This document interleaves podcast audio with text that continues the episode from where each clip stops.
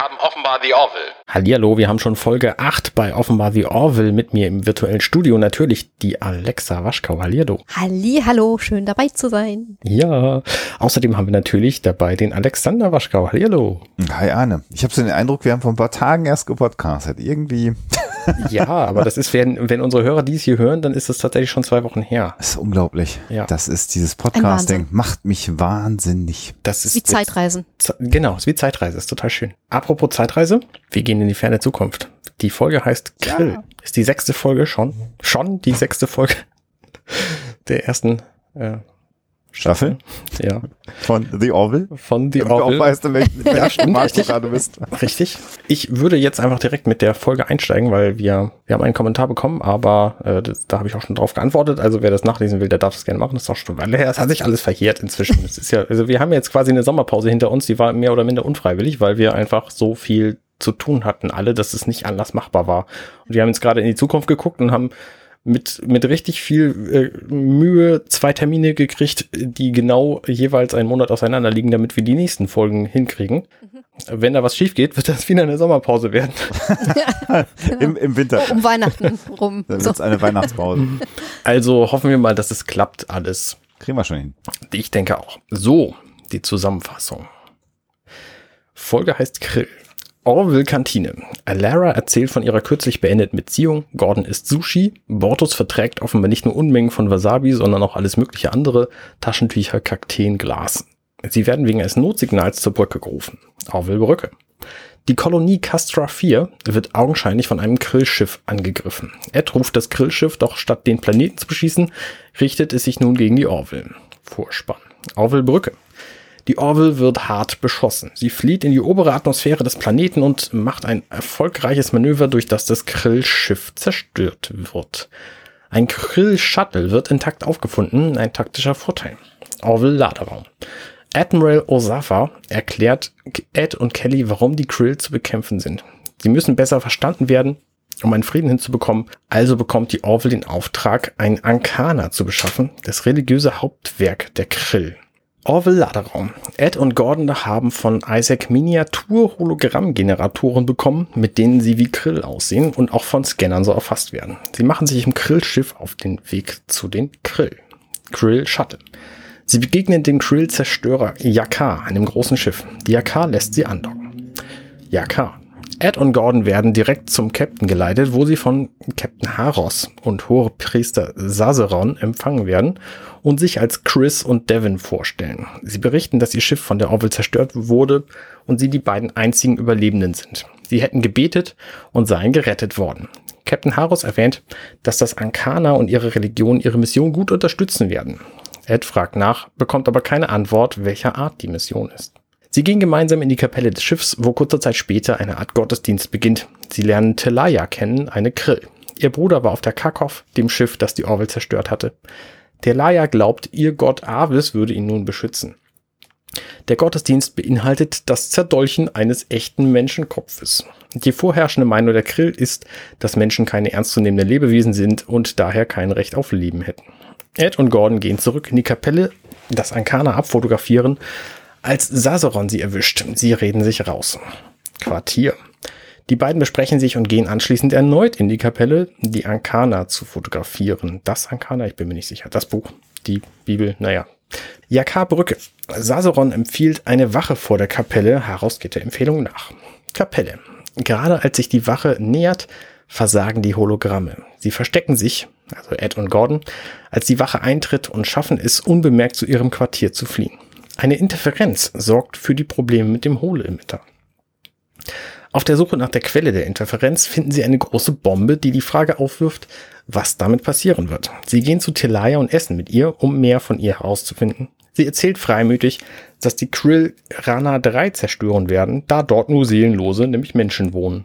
Die Bombe ist ein Neutronenfeldgenerator, der alles Leben eines Kontinents in Minuten zerstören kann. Rana 3 ist ohne Verteidigung. Quartier. Ed und Gordon überlegen, wie sie Rana 3 und seine Bewohner retten können. Ed schlägt vor, die Bombe auszulösen, indem sie ihre Holo-Emitter benutzen, vom Shuttle aus, um eine Rückkopplung zu erzeugen. Klassenraum. Telaya ist Lehrerin, wie es scheint. Sie holt Ed und Gordon, damit sie über ihre Schlacht mit der Union erzählen können. Als ein Kind fragt, ob Menschen eine Seele haben, antwortet Telaya rasch, das nicht, so wie es in der Ankana steht. Quartier. Sie wägen ab, ob sie Kinder töten können, auch wenn auf Rana 3 auch Menschenkinder leben. Ein Krillkind kommt herein. Koya möchte mehr über die Menschen wissen. Sie erklären ihm ein paar Unterschiede, wie zum Beispiel das unterschiedliche Licht. Ed schickt Koya raus und kommt darauf, dass die Krill mit Licht zu besiegen sind, das ihnen beiden nichts ausmachen würde. Die Kinder ließen sich im Klassenraum schützen. Sie setzen ihren Plan in Gang. Die Kinder sind im Klassenraum sicher. Gordon wird auf dem Weg zur Brücke von Sasaron aufgehalten. Sie finden den Hole im Mitte und schalten ihn aus. Die Krill. Gordon sieht aus wie ein Mensch. Ed ist im Klassenraum zurück. Koya ist jedoch nicht dort. Ed will ihn retten gehen, doch die Krill sind schon auf der Suche nach ihm. Gordon wird auf der Brücke verhört, aber zu spät. Haros will die Waffe zünden, wie es Avis will sei, und Gordon zusehen lassen. Ed gerät in mehrere Feuergefechte und findet unverletzt Koya in seinem Quartier. Gerade im Klassenraum wird das Licht angeschaltet, die Krill verbrennen. Zuvor hatte Haros aber die Waffe noch abfeuern können. Gordon kann das Projektil gerade noch mit Laserfeuer zerstören, bevor es Rana 3 zerstört. Ed und Gordon kommen mit dem Krillzerstörer wieder bei der Orville an. Nach einem freudigen Wiedersehen wird Telaya von Claire untersucht. Sie scheint gesund zu sein. Als Ed auf die Krankenstation kommt, stellt sie ihn zur Rede. Er lässt es zu. Die Kinder werden auf die Krill-Heimatwelt gebracht, Telaya jedoch nicht. Ed versucht, ihre Friedensmission zu verteidigen. Er habe die Crew des Krillschiffs nur umbringen müssen, um den Mord an den Bewohnern von Rana 3 zu verhindern. Warum er die Kinder gerettet habe, wollte sie wissen. Ed antwortet, weil sie ihr Leben noch vor sich haben und nicht seine Feinde sind. Telaya antwortet, dass sie es nach dem heutigen Tag allerdings doch sind. Ende. Ja, so die erste sehr ernsthafte Folge. Also die jetzt wirklich, wo, die, wo die, der Tiefgang nochmal, naja, die, die, nee, anders, wo es nochmal mehr Tiefgang bekommt. Vielleicht Ja. so.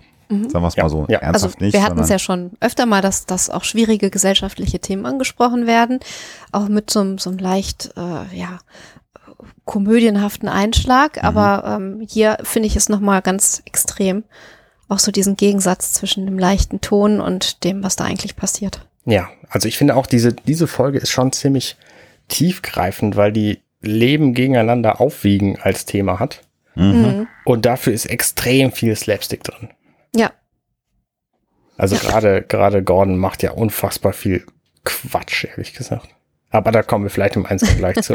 Ja, ja, aber ich finde, es wird auch zum Ende hin immer weniger Slapstick. Aber das werden wir sicherlich auch Genau. noch mal, Mhm. also es spitzt sich dann zum Ende hinzu. Aber sollen wir erstmal einsteigen generell?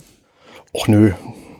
Äh, gut, das war's. Ja, guten Abend dann noch. Äh, schön, Genau. dass wir miteinander gesprochen haben.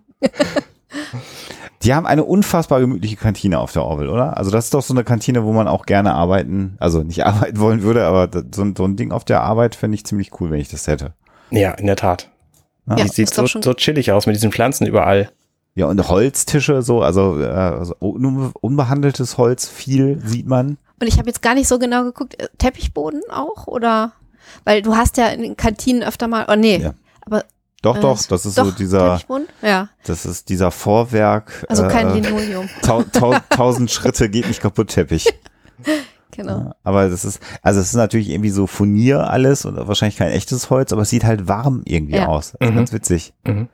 Und der Kontrast zu diesen blauen Treppenstufen, zu den, zu den äh, Holztischen. Und Gordon trinkt offensichtlich Bier, oder? Während Ja. das ist auch, finde ich auch witzig. Ja, kann gut sein. Sieht so Passt, aus. passt Bier und Sushi? Ich weiß es nicht. Kann Ich man aß- schon machen. Ich, ich ah, hatte schon mal die Kombination in meinem Leben. Ja.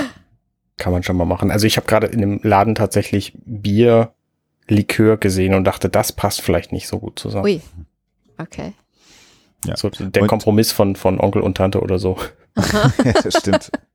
Ja, wir leben jetzt hier gerade so das, das, dieses Thema, was sich so ein bisschen dann auch fortsetzt in den nächsten Folgen, Alara, die irgendwie auf der Suche nach einer Beziehung ist und das klappt immer nicht auf dem Schiff. Das Mhm. ist so ein bisschen so ein ongoing Thema, was man ihr reingeschrieben hat in die Figur.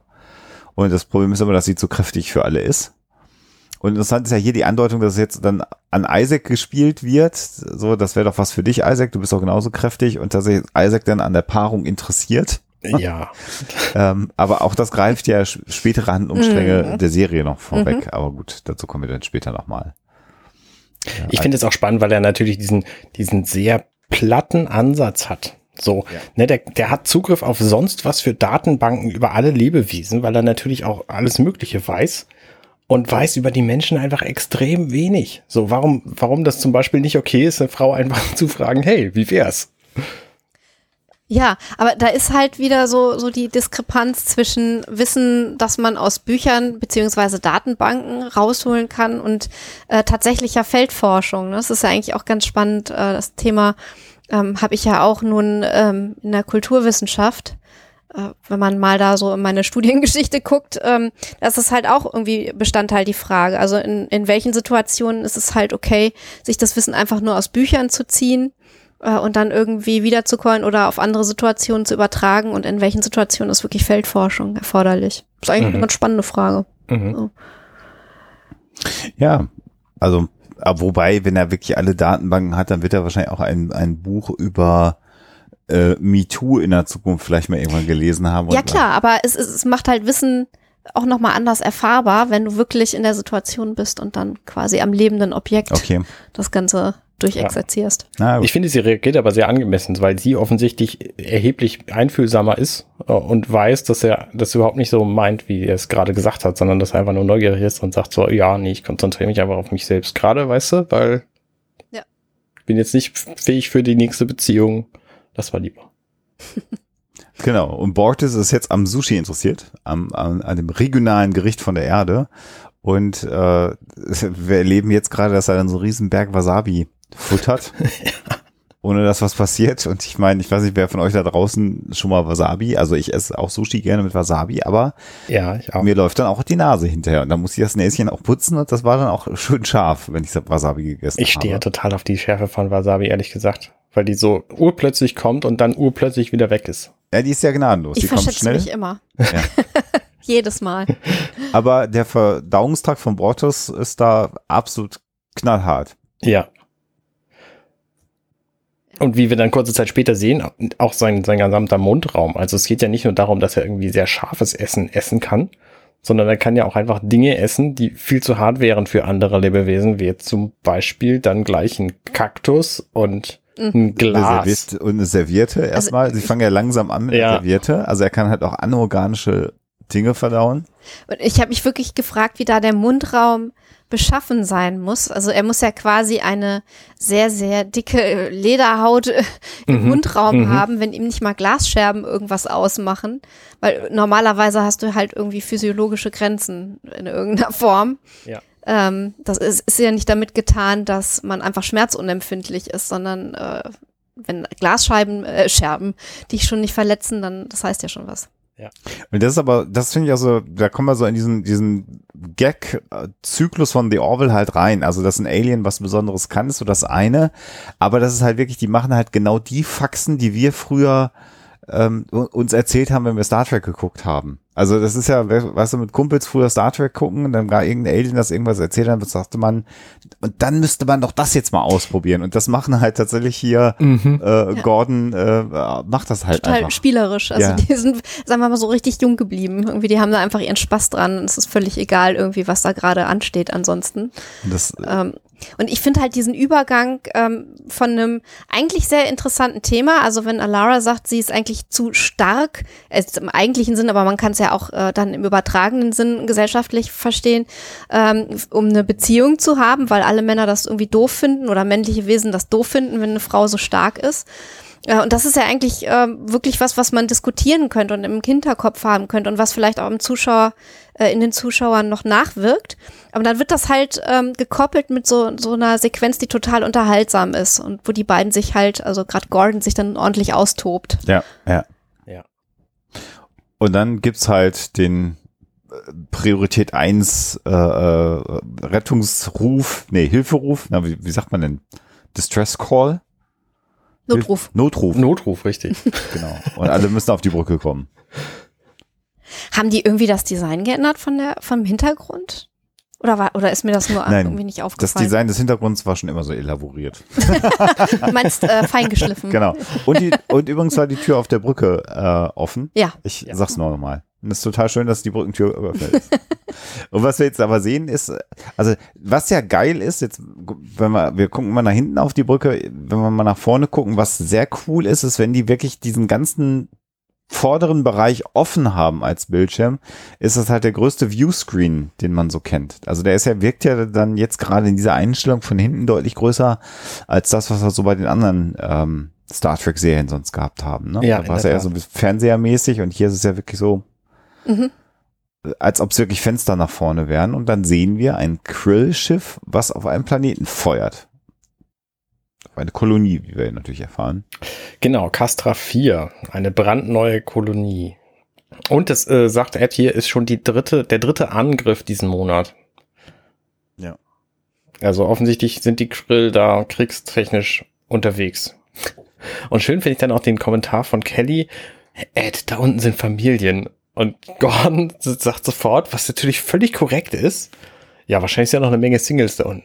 Ja, das ist ist- Ja. So, Ja. ja, warum eigentlich immer nur Familien? Was ist denn an Familien so viel besser? So. Ja, genau. Also So diese Frage, die in jedem Katastrophenfilm irgendwie gestellt wird, wenn einer sagt, oh, ich habe eine Familie, ich darf hier nicht sterben in diesem umfallenden Wolkenkratzer oder wo auch immer sie gerade sind. Der andere sagt, ja, aber ich darf sterben, weil ich keine Familie habe oder was? Ja, Das ja. gibt's, das ist ja ein, ein typisches Trope und das wird ja, Ja. einfach Äh, auch noch untergebracht. So. wird auch noch durchbrochen, genau. Das was natürlich eigentlich Quatsch ist. Und äh, Borges warnt, dass das Krill-Schiff natürlich der Orville überlegen ist. Und was dann, ich finde das super witzig. Also äh, dieser dieser Punkt, dass dann äh, ähm, Ed sagt, Alara, mach mal einen Kanal auf. Und sie fängt an, irgendwas auf der Konsole zu machen und der fängt einfach unvermittelt an zu sprechen. ja. Und ja. dann sagt sie, äh, Moment, ich war noch nicht so weit. Und das ist so cool, weil das ist in Es klappt sonst in allen Serien ja, ja, immer. ich Ja. überlege mal, sieben Staffeln, das sind, äh, äh, es gab 70 Enterprise, 170 Next Generations, 140, 170 DS9, dann sind wir bei 310, 410 und nochmal Voyager, äh, 580 und nochmal, sagen wir mal, nochmal 40 Enterprise oben drauf. Also 6, 620 Folgen Star Trek, wo das immer geklappt hat. Fantastisch, ja. Und hier, hier klappt's halt nicht. Also das ist, echt, das ist so geil. Äh, ich habe gerundet. Ich weiß, dass es übrigens nicht immer runde Zahlen waren bei Ja. den Star Trek Serien, bevor ihr kommentiert, aber ich habe es mal überschlagen. Aber das ist halt wirklich so cool. Ich bin noch nicht so weit. Und dann diese Unsicherheit. Ja. So, Wo sie dann anfängt zu ja, tippern, jetzt, jetzt ja, geht's. Ja, ja, wirklich? Ja, Okay, gut, dann. Das ist echt geil. Genau. Ich befasse Und- mich ja tatsächlich gerade mit Mikrofonen so und ähm, finde das ganz faszinierend, dass sie hier keines brauchen, sondern er sitzt einfach in seinem Stuhl und redet mit dem Bildschirm. So und dann, äh, ich meine, ja, es ist Zukunftstechnologie, aber es ist wirklich verdammt schwer, die Stimme brauchbar rüberzukriegen, habe ich festgestellt kürzlich. Ähm, Na, Oder wobei- ist es doch in der Armlehne irgendwo? ja, oder, was, man oder weiß im, es im nicht. Sessel. Also ich meine, du hast ja, Ja. schon so Konferenzsysteme, wo einfach so ein paar Mikros in so einem Raum verteilt sind. ja, aber bei Konferenzsystemen, da klingen die Leute dann auch nicht so, sondern da klingen die Leute dann so. Ich verstehe. Ich kann, Ja, jetzt, ich kann jetzt leider von meinem Headset nicht drei Schritte zurückgehen. Mach mal. ja, ich bin jetzt gerade 18 Meter in meinem Studio hier zurückgelaufen. ja, in deinem, in deinem Vestibül, ne? in dem Saal, in dem du aufnimmst. Ja, ja. Aber ähm, ja, gut, Zukunftstechnologie, wie du schon sagst. Ja, äh, genau. Irgendwie wird's gehen. Wahrscheinlich haben sie so diese, äh, gibt's nicht diese Geheimdienst äh? Ja, es gibt Richtmikrofone, die tatsächlich ganz gut funktionieren, auch über ein paar Meter hinweg, aber das ist nicht so leicht, nicht so leicht. Vor allen Dingen frage ich mich ja, die, Ver- die ähm, also wir haben ja gerade über dieses Öffnen der Verbindung gesprochen, so und dieses ganze, ja, jetzt, wirklich, darf ich jetzt so, das muss ja auch bei den äh, schon angekommen Ja, ja, sein. klar, ja, ist das das schon ist, angekommen. genau, das ist halt auch mit. der Ge- Aber wir wissen ja eigentlich gar nicht, wie er äh, rüberkommt, ne? Wir, wir kennen ja, Ja, das, das stimmt, andere ja. Ende der Leitung eigentlich nicht. Vielleicht Also die, klingt der tatsächlich so vielleicht weit ist er weg. ganz knarzig und weit weg. Who knows? Ich vermute mal, er kommt genauso bei denen an wie die bei uns. Also jetzt antwortet ja, Ja. keiner, aber wir hatten es ja, Ja. schon. Ja. Naja, was er jetzt auf alle Fälle sagt, ist, dass es auch ein sehr schöner Dialog ist, hört sofort auf zu schießen oder wir werden äh, entsprechend äh, antworten darauf. Ja. Typisches Motiv auch. Und, und Kelly sagt genau das Motiv, sagt, also so in der Geschichte der Kriegs, äh, äh, der, der Weltraumkriege, Raumschlachten. Raumschlachten, hat das jemals funktioniert? Da kommt von Bortus der Einwurf, ähm, sie haben aufgehört zu steuern. und sie sagt, ja, okay. Ich finde auch das Design von dem Grillschiff sehr, sehr gelungen, weil das, Mhm. das ist wirklich so absolut an die Sehgewohnheiten von Star Trek-Fans angelehnt. Ja. Also wir wissen sofort mit einem Blick aus den Augenwinkeln, dass wir es hier mit dem, äh, mit einem feindlichen Schiff zu tun haben. Das Ja. Ja, ich finde das so ist- spannend, dass sie hier einfach volle Lotte wie so ein Romulaner-Schiff äh, das, das Ja. gestaltet haben. So Ja. ein bisschen eine Mischung aus Romulaner und, und Klingonen tatsächlich. Und es wirkt ich. auch, es sieht ein bisschen aus wie der Alien-Kopf, ne? Und das würde ja wieder meine These, die äh, gleich kommt, äh, mitstützen, die, die jetzt noch ein Ah, bisschen Jetzt bin ich ja gespannt, welche These von dir gleich ist. kommt. Ja, Kommt gleich. Äh, ich wollte noch kurz sagen, was man fast behaupten könnte, das Grillschiff sei elaboriert. ja, Das ja stimmt, also ja. auf jeden Fall dieser Feinschliff, das ist schon. Und wir sehen dann in so einer Außenansicht, ne, in so einer sehr hübschen, wie das Grillschiff dann tatsächlich und die äh, Orville sich angucken. Und wir sehen halt das Größenverhältnis und Bortus hat ja schon darauf hingewiesen, dass die Krill äh, der Orville etwas überlegen sind. Ja. Und das sieht man schon allein an der Größe der Raumschiffe hier auch. Das ist wie so der große böse Wolf und äh, das Schäfchen irgendwie. Aber es ist ja, also zum einen ist es ja ein Zerstörerschiff und die Mhm. Orville eben nicht und zum anderen ist es ja auch jetzt nur dieses Bild. Also die Krill sind ja nicht generell den Menschen überlegen, sondern Nee, nee. die sind jetzt in diesem Fall den Menschen einfach sehr überlegen, ja. Genau. Ist halt, die Orville war zur falschen Zeit am falschen Ort. Und äh, ja, wir könnten jetzt wieder über den Vorspann reden, aber hört einfach in die alten Episoden rein, denn äh, da sprechen wir über den Vorspann. Ja. Spannend übrigens, dass die Folge im Deutschen genauso heißt wie im englischen Original, nämlich Krill. Ja, Da konnte So. man nicht viel. das war leicht zu übersetzen. So. Da konnte man auch wenig falsch machen, wahrscheinlich bei der Übersetzung. Und was, was wir jetzt eher erstmal sehen, generell so in dieser Sequenz, ist jetzt so ein Space Battle tatsächlich. Aber es beginnt natürlich direkt, wie die Krill auf die Orville schießen. Ähm, und ich finde, das ist sehr schön inszeniert. Das ist ein sehr schöner, dynamischer, äh, äh, eine sehr dynamische Weltraumschlacht, wie wir sie in anderen Space-Serien so schön eigentlich nicht gesehen haben, ohne dass man überfordert wird. Also, Mhm. ich sag mal, es gibt ja neuere Space-Serien, Discovery oder so, da ist mir das manchmal dann ein bisschen zu viel schon wieder auf dem Bildschirm los, um, um noch so spaßhaft äh, das verfolgen zu können. Und das hat man hier, glaube ich, ganz schön gemacht. Zwei Raumschiffe, die sich zwar frei bewegen, aber halt auch dynamisch äh, miteinander kämpfen. Ja. Ach, diese Witze in dieser Serie. Ich lasse die ja bewusst in meiner Zusammenfassung immer raus. Aber dieser Witz, wo dann dieses Steuerpult anfängt, Feuer zu fangen. Ja, herrlich. Und dann herrlich. wird, fragt Kelly, sag mal, gibt's da nicht eine Automatik für? Und der Lara sagt, ja, die war genau hier. So, In dieser jetzt Konsole. Genau das, diese Konsole, die jetzt brennt. Genau. Das ist so witzig. Also, also Ed, Ed stellt die Frage, bevor da auch wieder Kommentare kommen, aber ja, also. Ja, ja, stimmt, richtig. Äh, aber es ist großartig. Ja, das automatische Feuerlöschsystem. Ja, es war in dieser Konsole drin. Das ist einfach Das war fast so ein bisschen Mel Brooks Humor, finde ich. ganz So, bisschen. das hätte auch irgendwie Ja, bei Spaceballs. Also die Orville kriegt halt mächtig auf, aufs Gesäß hier von den Krill und Ed entwickelt jetzt einen Plan, weil es ist Ja. klar, dass sie das nicht überleben können. Also wenn, wenn sie sich weiter beschießen lassen, dann gehen sie halt kaputt. Und das ist halt so ein Moment, den, den finde ich fragwürdig. Also die ganze Szene jetzt. Das ist so ein bisschen Benjamin Blümchen-Kassettenhumor, äh, wo Benjamin dann plötzlich eine ganz tolle Idee kriegt, um alles, alle Probleme zu lösen und da aber niemandem von erzählt und alle machen mit. So, das ist ja genau das, was hier jetzt passiert. Weil Ed Ja. hat plötzlich eine sehr gute Idee, so, von der er aber niemandem erzählt, vor allem dem Zuschauer nicht. Und die ganze Crew, die das ausführt, was er, was er jetzt macht, ähm, die weiß da halt auch nicht drüber Bescheid. Und die sagen dann halt auch, äh, ja, aber das könnte diverse Probleme haben. Zum einen ähm, hält unser Schild das möglicherweise nicht aus, zum anderen sind wir danach wehrlos und all solche Sachen. Und er zieht es einfach trotzdem durch und hat dann am Schluss damit gewonnen. Aber eigentlich war das ganz schön waghalsig. Äh, Ja, auf jeden Fall. Auf der anderen Seite finde ich, wird hier auch mal wieder deutlich, dass wir im Prinzip äh, von auch äh, einer militärischen Hierarchie sprechen. Und er zieht es halt einfach deswegen auch durch, weil er der Captain ist und Mhm. es auch mal sein muss, dass die Crew einfach die Befehle befolgt, ohne die zu hinterfragen. Das fand ich hier eigentlich ganz angenehm, weil es wahrscheinlich, also wenn er jetzt angefangen hätte, wir müssen jetzt das und das machen, weil dann das und das und dann dieses und jenes, das hätte ja auch eine gewisse Zeit in Anspruch genommen. Und in der Situation muss es halt schnell gehen und er war darauf angewiesen, dass die halt einfach machen und nicht fragen. Ja, ja, das, sti- das stimmt. Also es war so mein Take für diese Sequenz. Ja.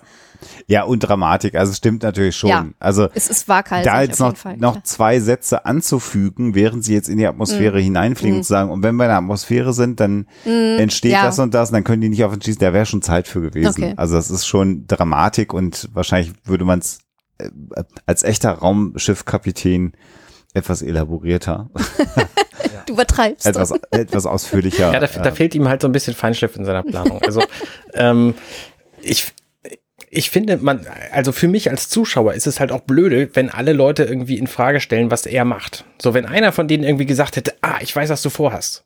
ja, so, ja. Dann, dann wäre dann wär mir irgendwie wohler gewesen bei dieser Geschichte. Weil ich weiß natürlich, das ist eine Fernsehserie, die, wir haben jetzt gerade die Folge 6 so, natürlich wird die Orville jetzt nicht zerstört werden. Ja. So, deswegen ist mir klar, dass die das irgendwie schaffen, aber dass es halt keiner von denen weiß vorher, das finde ich halt so fragwürdig. ja. Aber gut.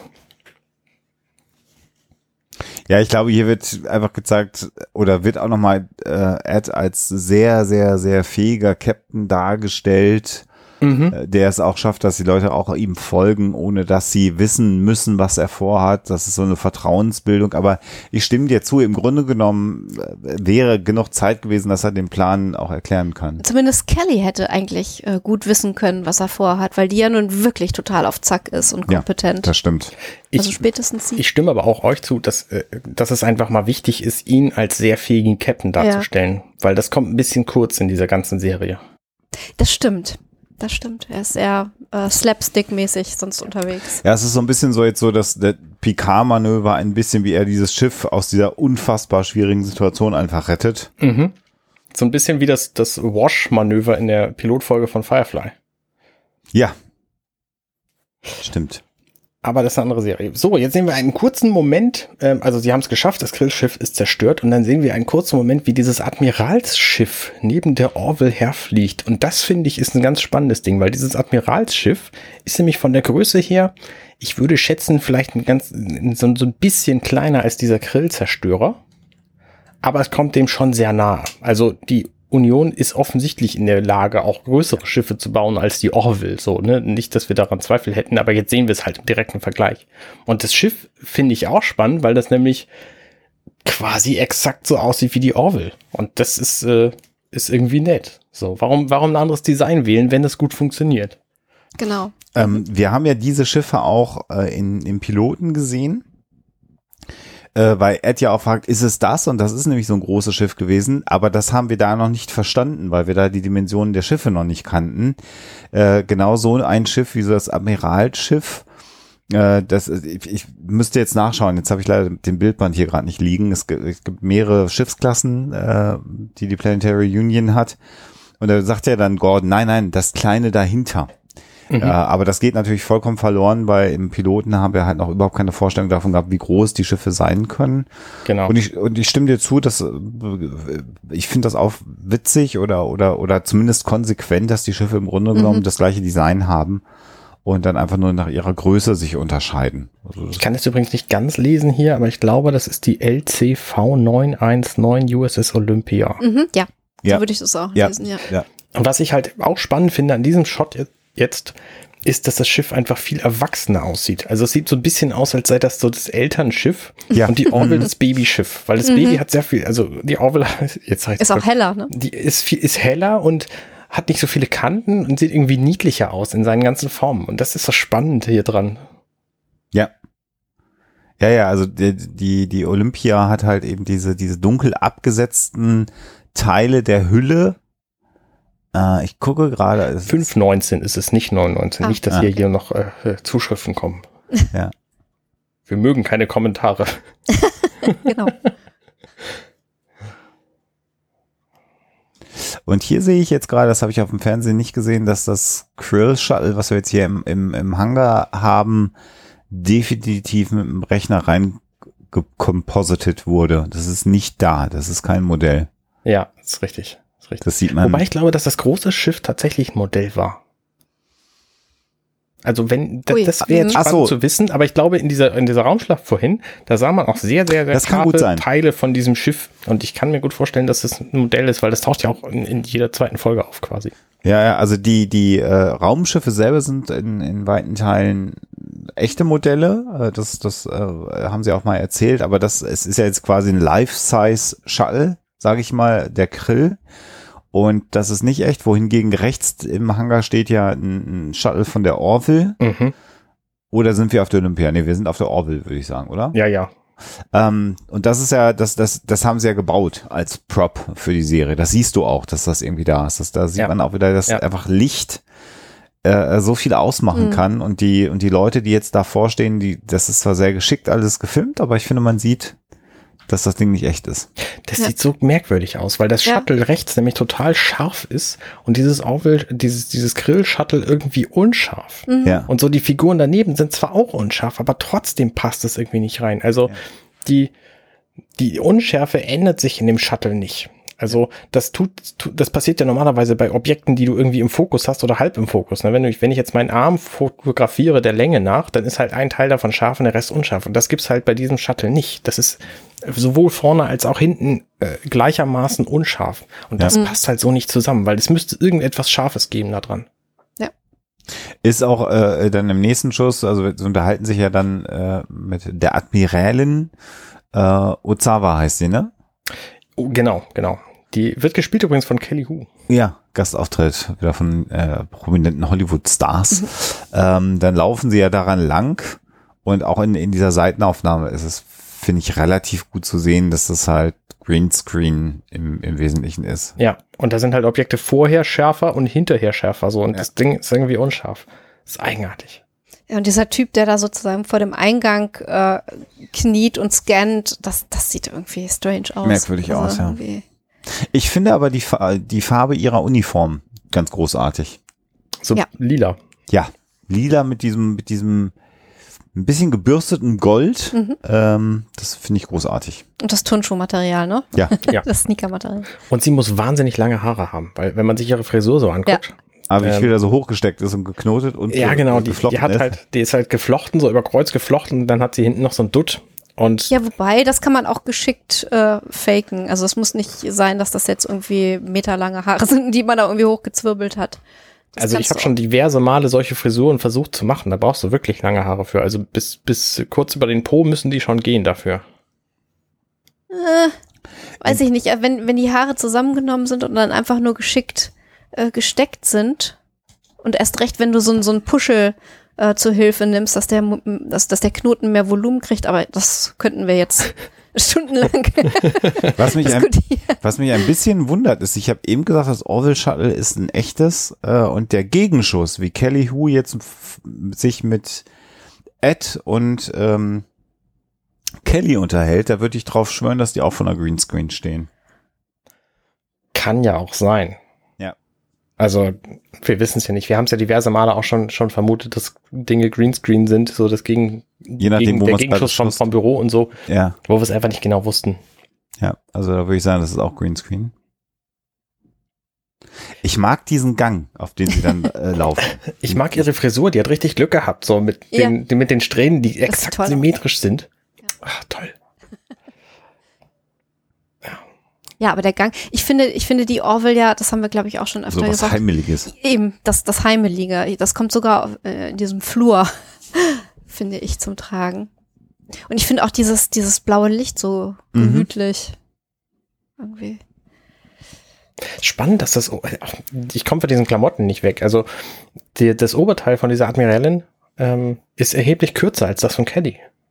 Mhm. Das ist faszinierend. So, das äh, scheint keinen näheren Grund zu haben. Es ist irgendwie nur das, so, so ein gleiches Standard, äh, also irgendwie das gleiche Grundpattern, aber ein völlig anderes Element. Ich glaube, So. die sind einfach sehr gut auf die auf die Figuren. Äh, also Kelly hat halt, würde ich was behaupten, doppelt so langen Oberkörper wie Kelly Hu. Also äh, die Schauspielerin Kelly hat einen äh, äh, längeren Oberkörper als die Admiralin. Also das, Die Schauspielerin Adrienne Pelicki, ja, die ist relativ groß. Genau. ja, genau, als die äh, Schauspielerin Kelly Hu, so rum. Ich überlege nur gerade, ob man es dann nicht umgekehrt gemacht hätte, dass man Sie, äh, die Adm Admiralin ähm, Längeres Admiral Oberteil. etwas länger ja geschnitten hätte. Aber es sieht schick aus, in jedem Fall. aber du hast recht. Also sie hat mehr, also Kelly hat mehr so ein fast so ein Frack, ein, ein Uniformfrack an und Im Vergleich äh, dazu, ja. Und die ähm, Admiralin eine Jacke im Grunde genommen. Genau, und die hat auch äh, wesentlich breitere Schultern. Ne? Also die hat ordentlich Schulterpolster, die Admiralin. Mhm. Im Und im. Vergleich dazu ist die Jacke von äh, Ed Mercer äh, auch kürzer. Ja, Mhm. Also Kelly hat schon eine Stimmt, sehr ja. figurbetonte Stimmt. äh, Uniform an.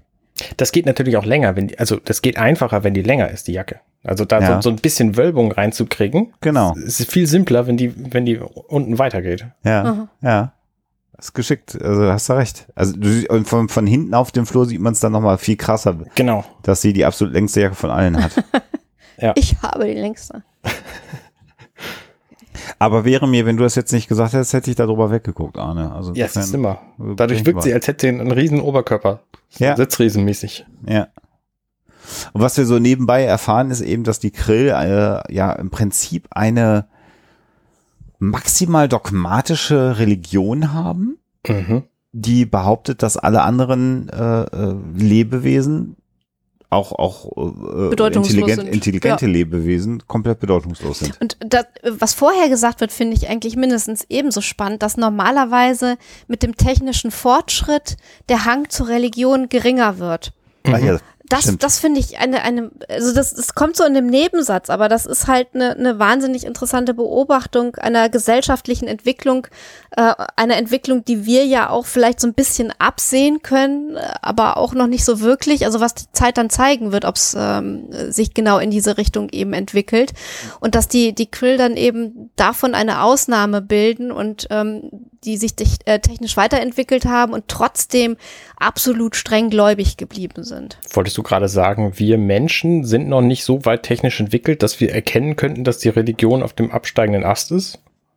Nein, wir können es noch nicht wirklich absehen, ob das ganz äh, verschwindet, ob diese, diese Ach so. Entwicklung wirklich so in der Form stattfindet, also eine Abkehr von der Religion. Also ich, wir stecken eventuell, wenn diese Entwicklung äh, stattfindet, also das kann man vielleicht schon sich andeuten sehen, aber wir stecken halt, wenn am Anfang dieser ganzen Wir haben glaube das nicht. Also ich glaube tatsächlich, dass die Religion schon sehr, sehr, sehr lange von immer weniger prozentual Leuten ähm, angenommen wird. Also zumindest Ja. das, was wir als ne, beispielsweise ähm, äh, Christentum, ähm, gibt es einfach erheblich weniger prozentual jetzt in der Bevölkerung als früher.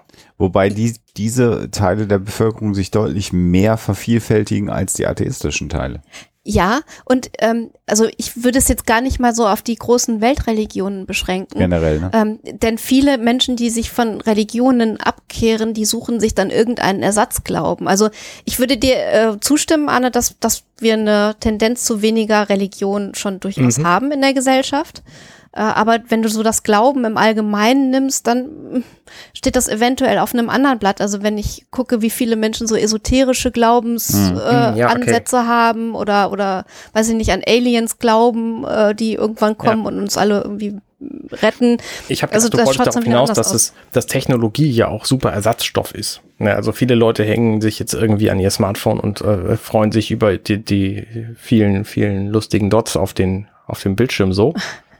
ähm, Ja. Und das ist für sie irgendwie ihr neuer Gott. Also ne, es gibt ja den berühmten Spruch, äh, Gott ist daran, da- das, woran du dein Herz hängst. Und ich glaube, das gilt nach wie vor, egal in welcher Zeit und wie technologisch wir sind. So.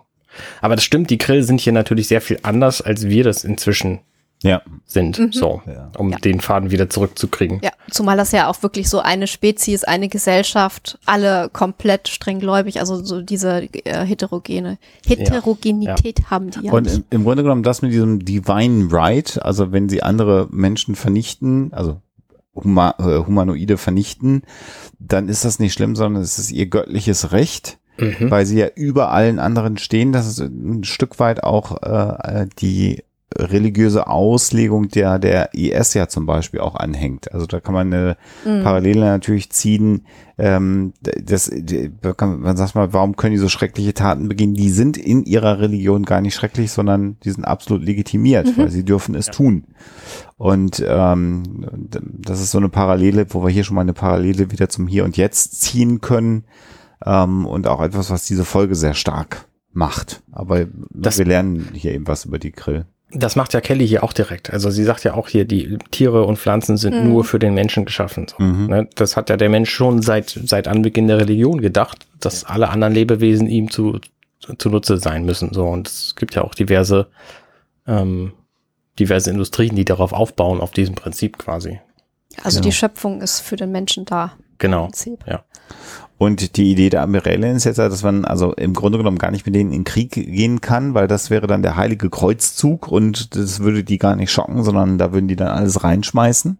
Mhm. Äh, in, interessant ist mir gerade noch aufgefallen, ein Detail, als Kelly das sagt, also dass im Prinzip die Schöpfung nur für den Menschen da ist, äh, guckt äh, Ed sie so ein bisschen schräg von der Seite an, so ein bisschen, oh, komm, äh, mäßig. Und das ist eigentlich ganz geschickt gemacht, denn was Kelly ja eigentlich tut, ist Kritik am Christentum zu üben. Mhm. Und ähm, da kannst du jetzt äh, sagen, dass Ed das so ein bisschen relativiert wieder, so komm, da wollen wir jetzt nicht drüber reden, oder das, das Fass wollen wir jetzt nicht aufmachen ähm, dass du sozusagen die Christen, die, wenn sie denn die Orwell gucken oder wie auch immer, ja. äh, oder Leute, die äh, das nicht so toll finden, Religionskritik, dann wieder einfängst oder zumindest nicht ganz abhängst. Ja. Könnte ich mir vorstellen. Ja. Wobei der Bezug zum Christentum natürlich sofort wiedergeholt wird, weil es jetzt geht ja jetzt um die Ankana, das Buch, also das religiöse äh, Grundregelwerk für die Krill. Und ähm, wie wir alle wissen, gibt es äh, im Christentum eben auch in Form der Bibel. Mhm. Ja. Sie, sie nennt es übrigens sogar auch die Bibel der Krill, ja. ne? Also die Admiralin benutzt es. Ach, tatsächlich, okay. Das habe ich zumindest, zumindest im Englischen sagt sie das. The Krill Bible, sagt sie. Und die Idee ist jetzt tatsächlich, dass äh, man eben da reingucken, wenn man, wenn man Einblick in diese Krill-Bibel bekäme, dann könnte man dann eben die Religion besser verstehen und könnte besser versuchen, diplomatisch eine Lösung äh, äh, zu finden. Das ist jetzt die Idee, die die Admiralin hier verbreitet. Und die Idee ist, äh, auf jedem Schiff der Krill ist also ein Ankana vorhanden. Und äh, jetzt stellt sich dann heraus, dass ähm, die Admiralin Ed und Gordon auf eine Himmelfahrtsmission schicken will, nämlich sie sollen das Shuttle nehmen, in den Krill Space fliegen und äh, so eine Ankana organisieren. Naja, Himmelfahrt stimmt ja nicht ganz, weil der Plan ist ja, dass sie zurückkommen mit einer Gruppe ja, ja. der Ankana. Naja, gut, Himmelfahrt heißt, sie kennen den Zug, du hast völlig recht. Aber als äh, verdeckte Ermittler. Ja, genau. Was auch mal wieder was Neues ist für Ed. Und hier sehen wir dann wieder so ein bisschen das Beziehungs... Äh, äh, ge, ge, wie sagt man denn, Gebanter zwischen, zwischen Kelly und, und Ed, weil äh, Kelly sagt, nein, das willst du ja wohl nicht machen. Und dann sagt Ed, hey, willst du mich schon wieder schlecht aussehen lassen? Und dann sagt sie, ja, du willst doch nicht wirklich dein Leben riskieren. Er sagt, naja, aber das muss ja nicht sagen, wenn wir hier Besuch haben. Genau, musst du das vor Leuten unbedingt genau. sagen. Ich finde das aber schön, weil sie sagt es ja wirklich positiv gesagt. Ne? Es muss doch jemand mit mehr Erfahrung geben. So. Ja, ja. Mhm. Und Ed so, was, wie, was wolltest du denn hier jetzt? Das ist schon, schon ganz nett gemacht eigentlich. Genau. Ja, und Gordon als bester Pilot soll ihn also begleiten. Und jetzt kommt eine Sequenz und ich kann es jetzt nicht genau hören, weil wir äh, die Folge sehr, sehr leise gestellt haben, aber ich meine, dass hier äh, das Alien-Theme so ein bisschen angedeutet wird, musikalisch. Mm. Aber Alexander sagt, er sei sich da nicht so sicher. Also es ist, es könnte Absicht sein, ja. aber es könnte auch Zufall sein. Okay ich lasse mich da gerne. Also für mich klang das verdammt nach dem Alien. Also wenn es, wenn es, äh, die, ich habe die Szene vor Augen, wo das äh, Thema ganz dominant im Alien-Film kommt, das ist nämlich da, wo sie auf die ganzen Eier stoßen. Mhm. Da hört man die, mhm. das auf jeden Fall, was man hier hört, aber es ist halt länger als Thema. Ja, ja, als das na klar. Ja, ja, das ist nur ganz kurz. Mhm. Werbung. ja, richtig. Werbung Ende. Wofür also das war, das war der erste Akt auf alle Fälle. Ich finde das ganz schön, weil jetzt kommt nämlich wieder so ein, so ein Blick in diesen, in diesen Shuttle-Hangar und wir haben eine etwas andere Kameraperspektive, die sich tatsächlich sogar wandelt. Also, mhm. ne, wir sehen am Anfang so eine kleine Kamerafahrt. Und das ist in diesem Hangar natürlich total sinnvoll. Aber da fällt jetzt dieses Shuttle, dieses Fake-Shuttle gar nicht mehr so auf, weil mhm. das bewegt sich korrekt mit. Also da ist kein, kein Kamerabewegungsglitch drin oder so, sondern das passt schon. Es ist halt nur diese, diese eigenartige Schärfe. Das ist übrigens ja. auch eine Sequenz, die ich wunderbar finde. Genau, also dass was die beiden Quatsch machen. Genau. Mhm. Also was wir sehen, ist, dass Ed von einem Quill, der eine Waffe ihm in den Nacken hält, reingeführt wird und alle sind völlig entsetzt und dann sagt er, wer von euch ist Bortos, also der Krill. Mhm. Dann geht dieser Krill auf Portos los und sagt, ich möchte, dass du meinen Phaser isst. Genau, und dann brechen halt Ed und Gordon in schallendes Gelächter aus und wir wissen, okay, es geht um den Witz vom Anfang, der ist ja immerhin schon zehn Minuten her, also ja. Ja, das äh, funktioniert. Und dann schaltet er seinen Holo-Emitter aus und wir sehen, Gordon ist immer noch Gordon. Und äh, anders als irgendwie bei Star Trek ist er nicht verkleidet oder irgendwie genetisch manipuliert worden, um wie ein Grill auszusehen, sondern genau. er hat diesen Holo-Emitter bekommen. Eine Technologie, die offensichtlich Isaac irgendwie eingebracht hat. Mhm. Ich habe ja auch also äh, immer so ein bisschen ein leichtes Problem gehabt mit diesen Genet oder äh, ja plastisch-chirurgischen Eingriffen, die dann immer bei solchen Missionen stattgefunden haben im Star Mhm. Trek-Universum. Ich fand das immer so ein bisschen äh, leicht unglaubwürdig, auch wenn natürlich die Medizin, wer weiß, wie weit fortgeschritten ist, aber dann mal eben irgendwie jemanden so komplett ummodeln, äh, da dachte ich irgendwie, das ist dann vielleicht doch ein bisschen drüber. Genau, und dann sagt Kelly das kannst du nicht machen, hier so, ein, so einen blöden Witz. Und Ed sagt, ja, weißt du, eigentlich bin ich einfach nur selber total ängstlich und habe wirklich Angst so und deswegen versuche ich hier die Stimmung ein bisschen aufzulockern. Und sie sagt nochmal, ja, okay, dann äh, pass auf dich auf so. Also Und wir das haben ist- immer noch eine sehr spannende Beziehung zueinander. Ja, aber da, und das ist auch so menschlich, dass jemand einen Witz macht, äh, weil er eigentlich Angst hat. Mhm. Das finde ich äh, äußerst sympathisch. Ja, das, ähm, das nehme ich mal jetzt als Motiv für den ganzen Quatsch, den Gordon gleich auf dem Grillschiff so anstellt. Ja, ja, der ist so ein bisschen hyperaktiv, weil er die ganze ist- Zeit. Das ist ein bisschen wie Pfeifen im, im dunklen Keller oder so. Mhm, Heißt das so? Ich weiß es nicht. Bestimmt. Ja. Ja, Grillschiff, äh, Grill- Grill-Shuttle Inneres und es ist wahnsinnig laute Musik. Ich weiß ehrlich gesagt nicht, was das für ein Stück ist. Irgend so ein 60er Jahre Rock oder so. Clearwater Revival Ach, sieh an. heißt die Band. Also gehört hatte ich das auch schon mal, aber es ist jetzt nicht unbedingt so die Musik, die ich normalerweise höre. Insofern kannte ich mich da jetzt nicht so gut aus. Aber das ist so, äh, es hat auch wieder so was Nettes, weil das eigentlich ähm, so, so ein bisschen Autofahren auf einer nächtlichen Autobahn und dann brauchst du auch die richtige Musik äh, zum Autofahren und so. So dieser Roadtrip, das kommt irgendwie so schön rüber. Aber was wir hier auch wieder erleben, ist zum einen, dass sie also spontan die Musik da an diesem äh, an Bord dieses Raumschiffs haben und auch alles bedienen können. Also das ist ja auch so ein Trope, was wir genau. immer wieder erleben. Komplett andere Technologie, andere Sprachen, andere Bedienelemente, aber gar kein Problem. Das gucken die sich fünf Minuten an und dann wissen sie, wie die Technologie funktioniert. Genau. Und alles wird beiseite gewischt mit, mit dem Kommentar, er ist der beste Pilot der Union. Und das heißt dann irgendwie, der kommt mit jedem Panel klar, was er irgendwie vorgesetzt kriegt. Und das ist bei mir so ein bisschen so, als ich das erste Mal ein Apple-Gerät als Windows-User vor der Nase hatte und da irgendwas machen wollte, ich konnte nichts. Also ich wusste, da ist ein Mauspad und dieses Mauspad an keiner Stelle so reagiert, wie ich es gewöhnt war, dass ein, ein Mauspad reagiert. Äh, also das, das finde ich halt witzig. Klar kommt man dann da rein, aber wenn ich mir das, das jetzt vorstelle und extrapoliere auf ein Raumschiff, das ich fliegen müsste, das finde ich schon ziemlich abenteuerlich. Aber gut.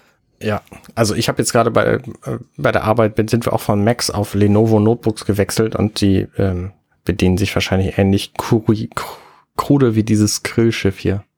Aber man gewöhnt sich ja relativ schnell tatsächlich an alles. Also Ja, ja. ähm, ich habe jetzt auch kürzlich gerade gelernt, wie man mit so einem Microsoft Flugsimulator so ein Flugzeug fliegt. Und das funktioniert auch, obwohl ich es vorher nicht gewusst habe, wie es geht. Also ne, man gewöhnt sich echt schnell an sowas. Also ich muss allerdings sagen, dass, dass sich jetzt äh, in, den, in dieser und in den nächsten Sequenzen so meiner Ansicht nach eine leichte Schwäche dieser Folge zeigt, nämlich die äh, mangelnde Vorbereitung. Also Ja. er sagt ja jetzt, also Gordon sagt ja jetzt gleich, oh, eine Sache haben wir nicht bedacht, das mit den Namen, aber meiner Ansicht nach haben sie ganz viele Sachen nicht bedacht und gehen da eigentlich rein wie, weiß ich auch nicht, also ein, ein bunter Hund äh, in einer Herde mit schwarzen Schafen. Nein, ich habe keine Ahnung, ob dieser Vergleich irgendwie Sinn macht, aber sie sind auf jeden Fall wahnsinnig schlecht vorbereitet für so eine gefährliche Mission. Und das ist natürlich alles im Sinne der Comedy äh, zu verstehen und funktioniert irgendwie auch, aber mit so einem kleinen Wermutstropfen, finde ich zumindest. Also die Union ist da halt offensichtlich nicht gut aufgestellt für solche Geheimmissionen. Das muss man schon sagen. Ja, ja. Ja, so ein bisschen Chaotenladen, wenn man das so bewerten würde. Was wir hier aber gerade noch so erfahren en passant, ist, dass der Planet, der Krill, äh, dass da die Sonne, also der ist halt irgendwie abgedunkelt und da kommt noch ganz wenig Sonnenlicht an. Das ist eine Information, die ist nochmal wichtig. Merken Sie sich das. Genau, es gibt also eine dicke Wolkendecke, die 96 Prozent des Sonnenlichts quasi vom Planeten fernhält. Es ist, ist quasi genauso wie in Hamburg. Ja. Ach, eigentlich sollten wir da jetzt das sehr gut nachvollziehen können. Das ist aber auch so ein wahnsinniges Plot-Device hier. Also ne, Gordon äh, hat keine Ahnung, hat die, das Briefing nicht gelesen und Ed liest ihm jetzt die wichtigsten Dinge vor und die Ja, wichtigsten ja. Dinge sind genau außer, genau dieses eine Ding, was später Mhm. zur Lösung des Problems nötig ist. Also Ja, ja, ja. das ist schon so, so ein bisschen der, der Q-Moment in so einem James Bond-Film, wo ihm genau das Gadget gegeben wird, was Ja. ihm später das Leben rettet. Ja, das hat so was Märchenhaftes. Ne? Das habe ich übrigens Mhm. bei, bei Q und Bond immer gedacht, das ist wie so der, der weise Zauberer, der dann dem Helden irgendwie Ja, die ja. magischen Artefakte mitgibt. Ja, genau, genau. Ist halt eine, eine sehr unwahrscheinliche Geschichte. So ein bisschen wie bei Slumdog Millionär, wo er einfach durch sein Leben die ganzen Antworten weiß. Zufällig.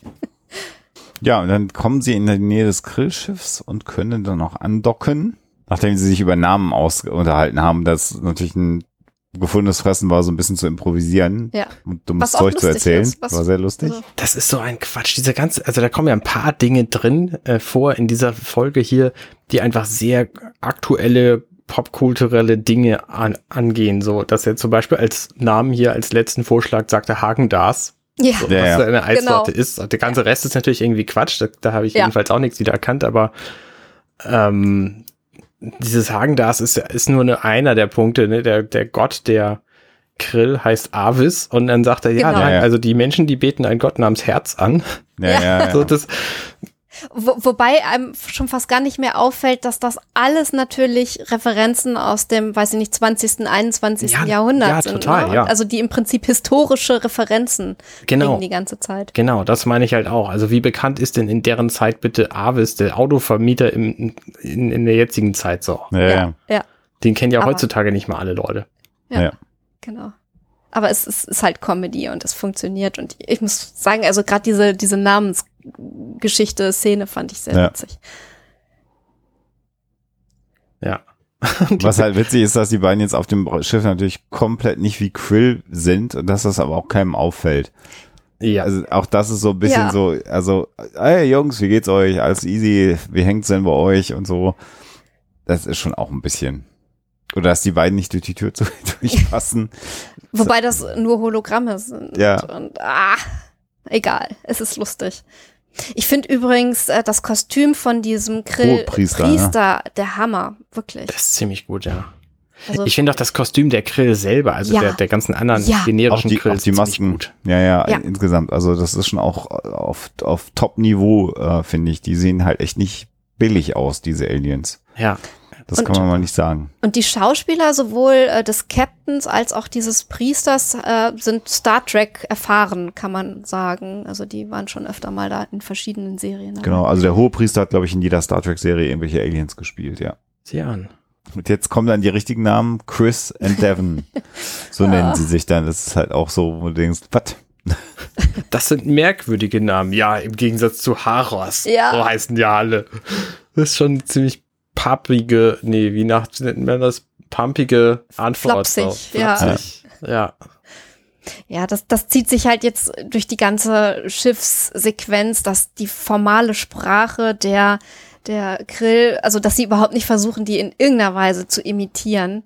Mhm. Da hätte ja eigentlich bei jedem normalen Menschen so innerhalb von ein paar Ja. Minuten zumindest der Versuch stattfinden müssen, sich da ein bisschen anzupassen. Aber die beiden sind halt flapsig wie eh und je. Was wiederum sehr witzig ist halt, aber auch so ein plottechnisch so ein ganz bisschen schräg ist, wie Alexander angedeutet hat. Fällt halt keinem wirklich auf oder wenn es auffällt, dann äh, handelt keiner danach. Das ist doch so ein Quatsch, ey. Also diese ganze Sequenz, ne? Jetzt, jetzt erzählt Ed, dass sie von dem Schiff, ähm, ich habe den Namen vergessen, gekommen sind. Karkov. Ähm, Karkov, Ja- richtig? Jakov, Karkov? Ähm, die, Von der die, Karkov. Achso. die von der Orville zerstört worden sind und dann fängt Gordon an, ja, die müssen einen richtig guten Piloten gehabt Ja. haben, so irgendwie sich selber hier in den Klee zu Ja. loben, über den Klee und ähm, dann passt das aber überhaupt nicht zu deren Backstory, dass sie in dem Shuttle waren und davon nichts mitgekriegt haben und dann das Glück hatten, da zu überleben als einzige zwei Leute so. Also, wie, wie kann er denn bitte von diesem Manöver erfahren haben, wenn sie in dem Shuttle waren, um da irgendwelche Reparaturen zu machen, wie er gar gleich sagt? Ja. Das äh, ist logisch nicht so ganz nachvollziehbar. Also es kann halt wirklich nur sein, dass das es vor dem Hintergrund Sinn macht, dass nur der beste Pilot aller Zeiten überhaupt in der Lage ist, ein Grillschiff zu zerstören, weil die Grill eigentlich so toll sind. So könnte man es noch retten, aber hm. Und dann eben diese etwas merkwürdige Szene, wie er dann seine Arme kreuzen will, das da nicht geht in dem Kostüm. Also es ist alles witzig, Ja. aber es ist halt, Ich habe wenn, sehr gelacht. wenn aber. ich un- undercover wäre, würde ich sowas natürlich vermeiden. Ja, auf jeden Fall. Das ist halt sowas von überzogen, wie die hier sich zum Affen machen und überhaupt nicht auffallen damit. Also es ist ein Wunder, dass die, dass sie dann tatsächlich noch äh, hinter das Licht, nee, äh, aus dem Licht geführt, wie, wie sagt man denn sowas? Also entdeckt werden, ähm, w- weil die offensichtlich ja nix blicken, diese Grill.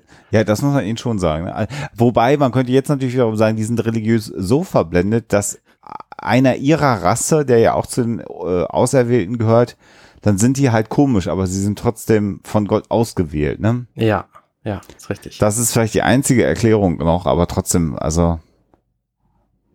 Hm.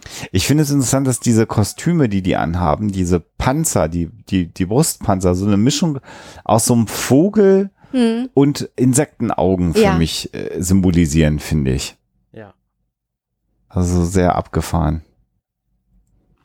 Und man sieht auch so ein bisschen eine Tendenz zu Rangabzeichen. Kann das sein, dass der eine, der sie da durchs Schiff führt, also der ist der Captain, ne? dass der sowas wie Epauletten noch irgendwie auf den Schultern hat? Mhm, so Schulterklappen, ne? Ja. Genau. Ja, stimmt. Mhm. Also ich finde, also die Kostüme äh, finde ich einfach grandios. Die, die sind so elaboriert. Also es hat, und, ich, äh, ich finde, das hat bei Star Trek lange gedauert, bis so ein Klingonen-Raumschiff insgesamt so vom Interieur äh, so gut ausgesehen hat, wie hier dieses Grillschiff in der ersten Folge, wo man das mal sieht. Also das ist einfach mit viel Liebe alles gemacht, finde ich. Ja, das ist aber auch schon ein paar Jahrzehnte jünger, das muss man schon sagen. Ja, ja, ja, ja, klar. Aber das ist so, bis man sich da so gefunden hatte, sage ich mal, auch was die Klingonen anging, in der neuen Serie. Es hat ein bisschen gedauert und ich finde, hier ist es von vornherein sehr gut alles schon zusammengeführt. mhm. Und auch mit den Schriftzeichen und Genau, und, man hat sich halt Mhm. mehr Zeit genommen, vielleicht die Rasse im Vorfeld direkt schon auszuarbeiten. So Welt bauen. Übrigens, ich, ich wollte noch erwähnen, was diese ganze Namensgeschichte angeht. Ich kann das so gut nachvollziehen, diese, diese Suche nach den Namen und dann, wenn es drauf ankommt, nimmst du doch irgendwelche total bescheuerten Namen. ich, ich, es ging mir immer so, egal welches Rollenspiel, ob Pen and Paper oder Live-Rollenspiel oder so, ich kann mir hunderte von Seiten Backstory ausdenken, da habe ich überhaupt kein Problem mit, aber Namen ausdenken ist die Hölle für mich. Ja. Da fällt mir nie irgendwas Gescheites ein, gar Ja. nicht. Ja, es geht mir immer so, wenn ich ein Rollenspiel beginne und mir den Charakter erstellen Ja. muss. Grausig. ich hasse das. Devin. genau, Devin, ja, das, ich kann das sehr gut verstehen. Hätte ich wahrscheinlich auch genommen. Ich finde inter- interessant, wo sie hier gerade diesen Gang lau langlaufen, wie wenig verschiedene Sets sie auf diesem Schiff tatsächlich haben und es wirkt aber trotzdem wie ein echtes Set, also wie, wie ein echtes Schiff so. Also es gibt irgendwie nur so ein winziges Stück Gang, wo sie aus allen möglichen Richtungen ständig durchlaufen. Ähm, es gibt halt diese Brücke, es gibt die Kapelle und es gibt den Raum, da bin ich mir nicht mehr sicher, ob es, äh, ob es nicht möglicher, also diese, diese Schule und Schulzimmer das Quartier, und das Quartier. Und da, bei dem Schulzimmer und dem Quartier bin ich mir nicht mal sicher, ob es nicht der gleiche Raum ist. würde ich fast behaupten. Und das finde ich schon ziemlich gut gemacht so. Also man, es fällt kaum auf. Ne? Also auch, dass das Verhör von Gordon später dann auf der Brücke stattfindet, wo das ja locker auch irgendwo in einem Verhörraum sinnvollerweise stattfinden könnte. Ja, also es, ne, dieses Schiff soll, soll sehr groß sein, aber es ist äh, in Wirklichkeit, ja, vielleicht ziemlich klein. Aber es ist einfach sehr gutes Production Design. Also du hast völlig recht. Also es ist geschickt gefilmt. Sie gehen den Gang zweimal. Es ist zweimal exakt der gleiche Gang, den sie gehen. Mhm. Einmal ist er so auf Hüfthöhe gefilmt und dann einmal so auf Kopfhöhe. Also das, wenn man da, wenn man sich die Szene nochmal anguckt, äh, wenn sie den Gang runterkommen, dann ist die Kamera so auf Hüfthöhe. Ja. Und sie gehen auf die Kamera zu und dann ist die Kamera, äh, geht dann kurz nach oben und dann wird geschnitten und sie kommen wieder um die gleiche Kurve. Und das ist exakt der gleiche Gang, den sie gehen. Diesmal ist die Steadicam aber vor ihnen und geht rückwärts. Und das ist einfach genau der gleiche Gang. Ja, Das ist die absolut gleiche Kulisse, die sie jetzt nochmal durchlaufen. Und dann gehen sie wieder um die gleiche Kurve. Also das ist schon extrem geschickt gemacht. Das, ja, das erinnert mich gerade an die ähm, Star Trek TNG-Folge Déjà-vu. Ich weiß nicht, ob ihr die im, im Gedächtnis habt, wo quasi immer das Gleiche passiert und am Schluss ähm, löst sich alles auf, weil überall Dreien auftauchen. nee. Und da sind diese verschiedenen Szenen auch immer aus verschiedenen, äh, ich habe das gerade bei gestern, heute, übermorgen besprochen, in Folge 32 übrigens. Deswegen habe ich das so im Kopf. Da sind die verschiedenen Szenen, also die, die dieselben Szenen, die sich, die sich dann wiederholen, immer aus verschiedenen Kameraperspektiven gefilmt. Und das macht diese ganzen Sachen sehr, sehr, sehr unterschiedlich. Obwohl es im Grunde die gleiche Szene ist, ist es dadurch nicht langweilig. Und das, ähm, also verschiedene Kameraperspektiven, das weiß jeder, der schon mal eine Kamera in der Hand hatte und damit irgendwas sinnvoll gefilmt hat, äh, macht halt extrem viel aus. Mhm. Das sagte jeder Fotograf, geh halt mal auf eine andere Höhe als Augenhöhe, so. Ja, ja. Ja, und dann sind wir äh, bei der Kapelle. Und wir lernen jetzt gleich ein bisschen was über die Krill-Religion kennen. Ja. Nachdem Ed schon wieder an so einem äh, so, so ein Fauxpas ge, Ja. ge, Ja. gelungen ist, wo er sagt, na, Rank has its privileges, also ähm, der Rang hat offensichtlich seine Vorteile, äh, Ja. wie man so sagt. Ja, wer sagt denn das? Ähm, äh, ich offensichtlich. Mhm. Also das ist eine weise, weise äh, Beobachtung, ja. Sagt der Captain dann wieder, ja, genau, also es, ist. Und da schüttelt Gordon noch so den Kopf und sagt, mein Gott, was machst du da? Und jetzt kippt das ja gleich, weil jetzt setzen sich da in, in dieser Kapelle in so eine äh, Bank mit rein, mit Telaya dann, wie wir hinterher erfahren. Mhm. Ach Quatsch, mit, mit Doch, doch. Doch, ist ja, richtig. ja. Ja. Mhm. Und es wirkt anfangs, anfangs wirkt das alles noch so zivilisiert. ja, Mhm. Und dann plötzlich schlägt es so krass um. Und plötzlich ähm, sind wir Zuschauer nicht mehr unbedingt auf Seiten der Krill. Nee, also ganz kurz nochmal, ganz kurz, äh, äh, ähm, äh, Gordon ist ja hier gleich, also bevor das mit der, mit der Predigt losgeht, ist ja erstmal noch Gordon, so, Ach ja. Der schießt dann so ein bisschen rüber. Mhm. Und äh, Gordon sagt ja sogar, Elvis, ist das nicht eine Car-Vermietung, also eine Autovermietung? Ja. Und dann ihr Bruder war auf der Kharkov äh, und dann sagt er, ja klar, hab ich gehört, wir waren die besten Kumpels, wir sind zusammen baden gegangen, bla bla bla. Also so völlig drüber und du siehst halt, wie Ed Ja. einfach kurz vorm Ausflippen ist. Was ich, was ich absolut grandios finde, ist, wie viel Mimik diese äh. Prosthetics zulassen. Das ist also so clever gemacht. Weil Mhm. du wirklich diesen, diesen What the fuck Gesichtsausdruck von Ed, den hast du so gut sehen können. Das ist der Hammer. Oh, mir fällt gerade auf, dass ähm, die, die Telaya auch auf der Brücke stand gerade. Ah. Also die haben auch gar nicht so viele verschiedene Krill. Hm. Mhm. Und die weiblichen Krill haben diese Hörner am Kinn Mhm, offensichtlich nicht. Das genau. haben nur die Männer. Ja. Das ist Genau. also offensichtlich auch ein Unterschied. Ja, und dann geht die Andacht äh, äh, los. Ich musste da so ans Live-Rollenspiel denken. Mhm. Das war so. Ich finde es ziemlich cool gemacht. Genau, dann gibt's den Spruch äh, Termin Emedin, was auch immer das heißt, mag in der Sprache der Krill. Und Gordon wiederholt und sagt Katniss Everdeen. Ja. Völlig aus der Zeit. Also das kennt ja heutzutage kaum noch jemand. Ja. Krass, ey. Aber halt nett für die Leute, die sie kennen. Ne? Ja. Und jetzt kommt eine Kiste auf den Tisch dargestellt, auf den Altar. Und dann haben sie einen Menschenkopf in der Hand. Und das ist schon auch sehr interessant. Mit so ein bisschen Ader noch, die so innen raushängt aus dem Kopf. Mhm.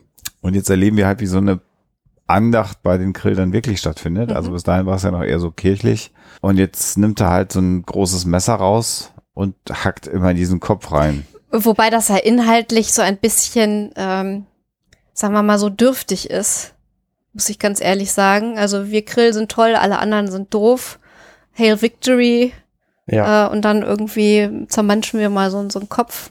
Also, Also, da könnte man ja erfahren halt- durchaus vielleicht noch mehr Inhalt erwarten. Naja, wir erfahren halt hier, also äh, Ed und Gordon und wir Zuschauer erfahren halt in diesem Moment, dass sie tatsächlich keinen Wert auf anderes Leben legen. Also ne, er sagt ja, dieser Mensch hat irgendwie geglaubt, hier die Ressourcen hätten ihm zugestanden, aber er ist einfach kein Grill und deswegen funktioniert das nicht so. Deswegen ist er halt des Todes.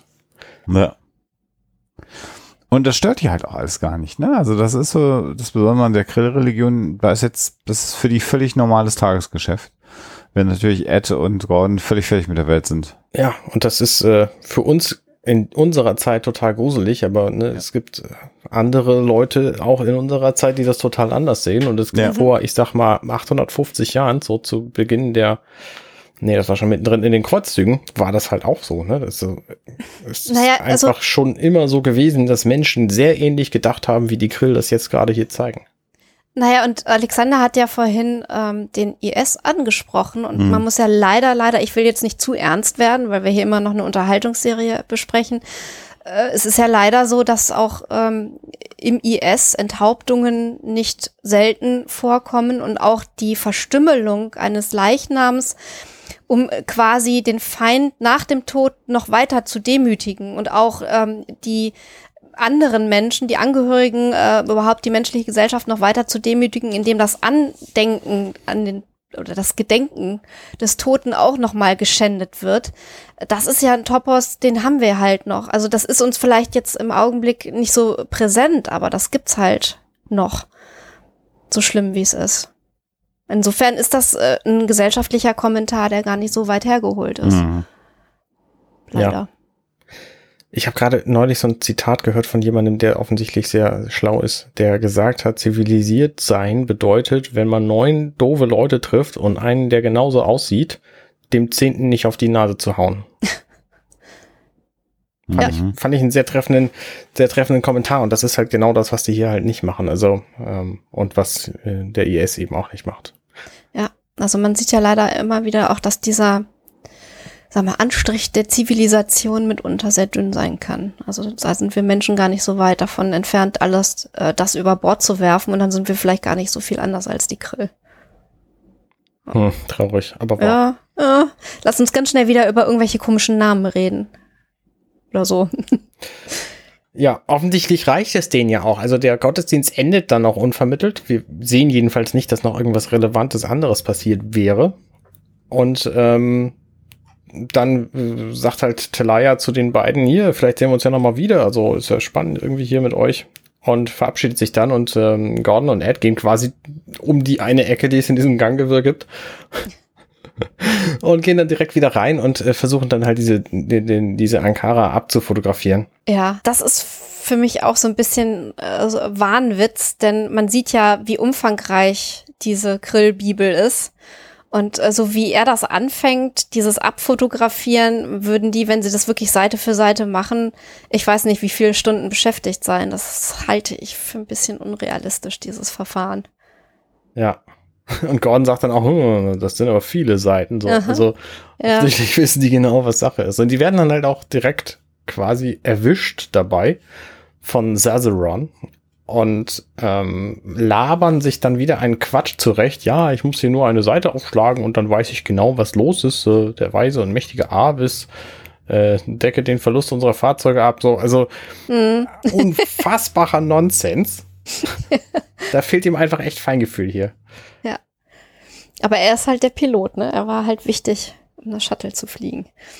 Und ähm, aber ich, ich finde es ganz spannend gemacht eigentlich, dass, dass, dass diese Grillbibel dann total analog ist, also wirklich ein ganz altmodisches Buch bei einer Gesellschaft, die so hoch entwickelt ist technologisch. Ja. Und dass die Religion wirklich so für dieses ähm, althergebrachte, äh, überhaupt nicht technologisch geprägte, äh, also ja, es steht halt für diesen Gegenentwurf zur Hochtechnologie. Das ist ja quasi genau wie bei uns.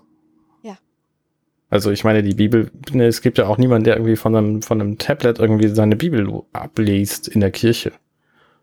Weil auch gerade da Tradition eine Riesenrolle spielt und das ist hier bei den Grill wahrscheinlich auch so. Ja, aber gibt's nicht Apps für Bibelsprüche oder so? Na klar, aber die benutzt in der Kirche halt niemand. Na klar, wenn irgendwie Not am Mann ist und du irgendwie einen Notfallgottesdienst machen musst, so, ähm, dann benutze natürlich, was du hast und zitierst dann auch falsch aus deinem Gedächtnis so oder wie auch immer man das dann macht. Oh Gott, jetzt wird, jetzt kriegen wir bestimmt böse Zuschriften. ich habe keine Ahnung, ich weiß es nicht. Ich habe auch keine Aber Ahnung. Eine Sache habe ich mich zum Beispiel auch gefragt, wo wir drüber gesprochen haben, wie wenig die vorbereitet sind. Die wissen ja zum Beispiel auch gar nicht, ob überhaupt jeder Krill das Ding lesen darf. Also ich meine, die haben jetzt einen Gottesdienst mitgemacht, wo der Priester äh, da irgendwie damit rum man, hantiert hat. Ähm, aber es ist ja durchaus nicht selbstverständlich, dass jeder Gläubige dann auch äh, freien Zugang hat. Zumal wenn du weißt, dass es auf jedem Schiff nur eins von den Dingern gibt, mhm. ähm, weißt du halt nicht. Also die, die sprechen da wieder was an und, und reden irgendwie was daher und haben gar keine Ahnung, wie die Reaktion ausfallen könnte ja, ja. und ob sie sich damit jetzt so richtig in die Scheiße reiten. Das hast du sehr schön formuliert. Ja, das äh, es ist halt schwierig. Also es gibt ja auch in unserer Welt einfach diverse Dinge, ähm, die man nicht tut. Und Mhm. das ist auf diesem Grillschiff offensichtlich auch so, weil sie brauchen Mhm. ja keine Wache vor diesem, vor dieser Kapelle, weil es einfach niemanden gibt, der da irgendwas Falsches tut. Und jetzt tauchen diese beiden Trottel hier auf, sag ich mal, und benehmen sich einfach wie der letzte, letzte, oh, letzte Mensch, ja. Ja. Genau, und dann äh, ist ja klar, dass der Cesaron dann auch sagt, hier, wir brauchen Waffen. Äh, Mhm. Waffen, Wachen. Äh, jede Menge Wachen. Ähm, Genau. Anderer Film. genau, dann sind sie in ihrem Quartier und finden da tatsächlich auch sofort einen Rechner, auf dem sie alle möglichen Informationen finden. Was ich auch spannend finde. Also offensichtlich kann man Trill einfach, äh, Trill, Krill einfach vertrauen. Egal, wo die herkommen und was sie machen. So, weil die, äh, weil die alle irgendwie Avis treu sind und demnach sich dann niemals falsch, falsch benehmen. Das finde ich halt auch so spannend. Also, ne, die, der Plan von diesem Schiff, ähm, wer wann arbeitet, steht denen da einfach zur Verfügung, diese Information. Also die, die Gesellschaft ist so straff organisiert und, oder zumindest, also wir wissen ja nur von diesem Schiff erstmal, dass es da überhaupt kein Ausscheren gibt. Ich bin mal gespannt, ob das im weiteren Verlauf der Serie noch irgendwie gebrochen wird. Aber bisher kommen die Grill wirklich sehr äh, homogen rüber. Ja. Und ohne Wenn und Aber ziehen sie an einem Strang.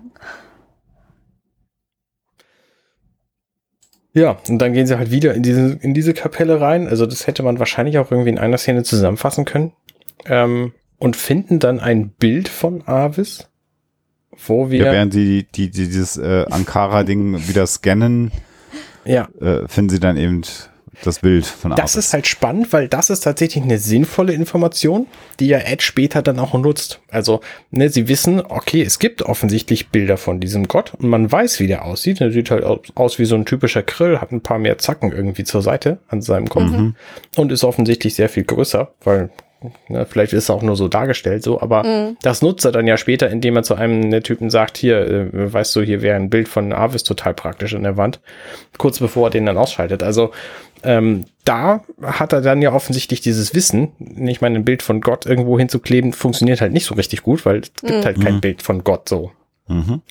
Und äh, da, also da zeigt er dann schon wieder so ein bisschen Cleverness. Ja. Ja, also dann äh, im Grunde genommen kommt ja relativ äh, kurz danach auch doch so ein bisschen Misstrauen auf. Mhm. Also wo, wo man schon auf glühenden Kohlen sitzt und äh, sich fragt bei dem ganzen äh, Mumpitz, wann ist es denn endlich soweit? Und äh, es, es kommt mir aber äh, die Bemerkung dieses Priesters so ein bisschen vage vor. Ah, Ich habe da irgendwie so ein komisches Gefühl. Also das müsste eigentlich stärker sein, dieses Misstrauen. Aber es ist halt so eigenartig, dass die überhaupt Misstrauen voreinander haben. Also dem Captain Harris hier, dem Ja. kommt es ja total eigenartig vor. Wie Wache, warum denn? Und dann sagt er, na ja, ich weiß nicht, ich, ich traue halt diesen beiden nicht. Ja, Und der Captain also so, gut, wenn man natürlich davon das- ausgeht, dass das das etwas ist, was sonst nie vorkommt, dann Genau, ist es ja. natürlich schon wieder Ja. durchaus richtig. Mhm. Ja, und gerade als die Wache dann quasi in die Kapelle kommt, gibt's halt so einen typischen Schleichmoment, den es natürlich auch geben muss in so einer Folge, wo sie auf einem fremden Schiff sind, wo sie dann ihre Tarnung verlieren und sich dann befreien müssen. Und das passiert auf magische Weise, schaffen sie es dann gerade ebenso. Das ist sehr Ja. eigenartig. Ja. Und ich, ich finde es aber auf der anderen Seite wieder optisch genial gemacht, wie die beiden hervorstechen. Einfach Ja. mit ihren äh, Ja. völlig anders äh, kolorierten Uniformen und dann dieses, dieses grünliche Licht überall auf dem äh, Grillschiff, was ich sowieso irgendwie total schick und, und gut gemacht fi- finde, Mhm. weil es so eine Kälte ausstrahlt und mich auch so ein bisschen erinnert hat an Oz und die böse Hexe des, ich will jetzt nicht lügen, des Westens.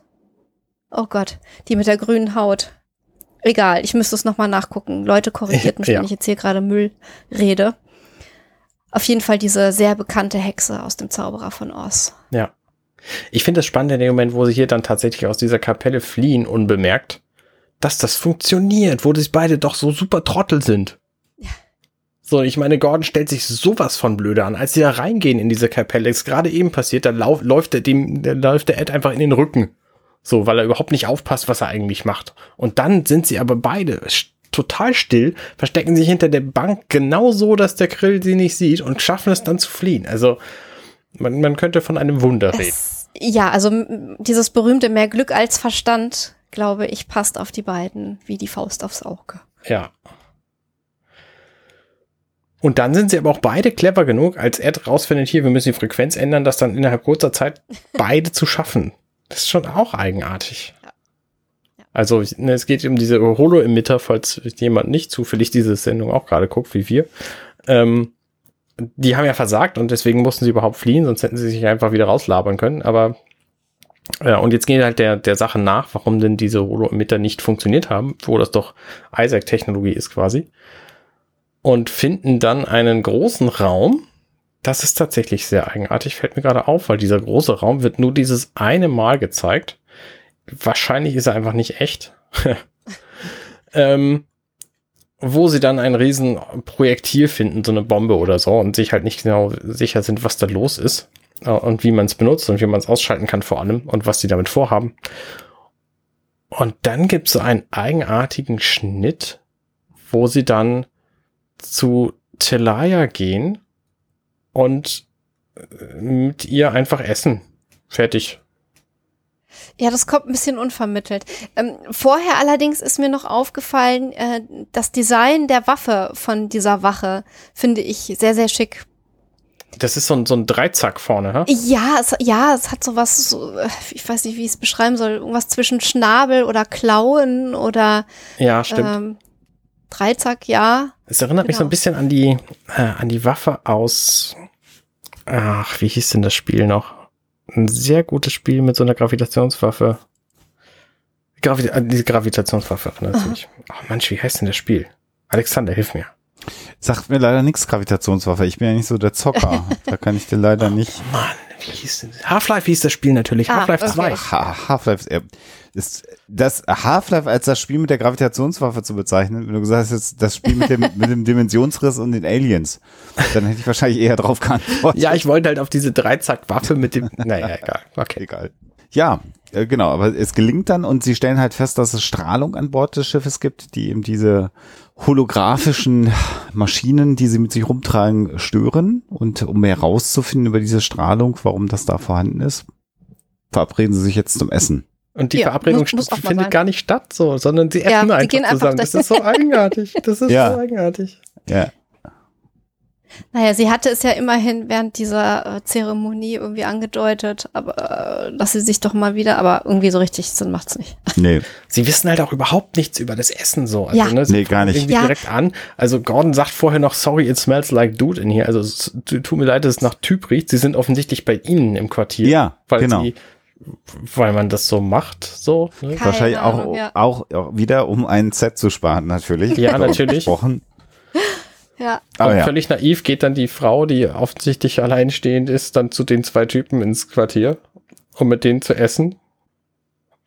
Naja, aber es, es scheinen ja die Grill untereinander auch, ähm, weil alles so straff organisiert ist und äh, Abweichungen von der Norm einfach nicht vorkommen, äh, sehr, äh, sagen wir mal so, entspannt miteinander umzugehen. Ne? Ja. Weil es, ja. es, passiert halt einfach nie irgendwas, was von dem Erwartbaren abweicht und insofern ist es halt so irgendwie. Aber mit dem Essen, das, das hat mich halt schon immer, also sie haben es ja in einer Folge bei The Orville mal so ein bisschen angedeutet, dass es zumindest mal nicht schmecken könnte. Mhm. Aber äh, dass du grundsätzlich Menschen hast, die zu anderen Spezies irgendwie kommen und dann auch deren Nahrung konsumieren und das alles immer vertragen und äh, das vielleicht nur so ist, als ob wir hier äh, auf der Erde andere Länder bereisen ähm, und äh, höchstens mal in Sachen Geschmack äh, von dem abweichen könnte, was wir so erwarten und gerne mögen, ähm, das ist halt irgendwie total unrealistisch. Also es kann ja auch sein, dass die gleich irgendwie vergiftet am Boden liegen und irgendwie kurz vorm Abnippeln sind. Ja, also Gordon schmeckt es ja dann auch nicht. Er nimmt sich diese, mhm. diese Algenfussel wieder aus dem Mund raus. Und wir haben ja gerade am Anfang der Folge gehört, dass Bortus offensichtlich alles verträgt. Also auch da ja. gibt es ja große Unterschiede in der Nahrung. Ja, ja. der wäre wahrscheinlich deutlich geeigneter, dahin geschickt zu werden, das eigentlich, stimmt, ne? Ja. ja, richtig. Was ganz interessant ist, ist eben, dass sie nochmal beten vor dem, vor dem Essen. Na, das wird ja nochmal gezeigt, mhm. dass sie ein Gebet spricht und dann auch äh, quasi äh, die beiden auch nochmal mhm. einen Segen sprechen müssen, der auch extrem kurz ausfällt. äh, aber gut, immerhin. Und dann fangen sie eben an, sich auszutauschen beim Essen. Genau, und dann erfahren sie halt alles über diese Bombe, weil Telaya offensichtlich einfach genug weiß, weil sie ja. hantiert ja auch auf der Brücke, wie wir gesehen haben. und ähm, berichtet dann auch freimütig einfach über alles, was sie weiß. So, also ne, wir planen hier Rana 3 platt zu hauen, weil da wohnen ja nur Menschen so und die können wir umbringen und die haben ja keine Verteidigungsanlagen. Deswegen ist das ein sehr gutes Ziel für die ersten Versuch. So ist schon ein hartes Boot. Ja, und sie haben auch keine Seele, ne? Also da wieder Sätze, wir können das machen, weil sie haben keine Seele. Genau, ja, richtig. Und dann geht's eben um diese Neutronenfeldwaffe oder den Neutronenfeldgenerator.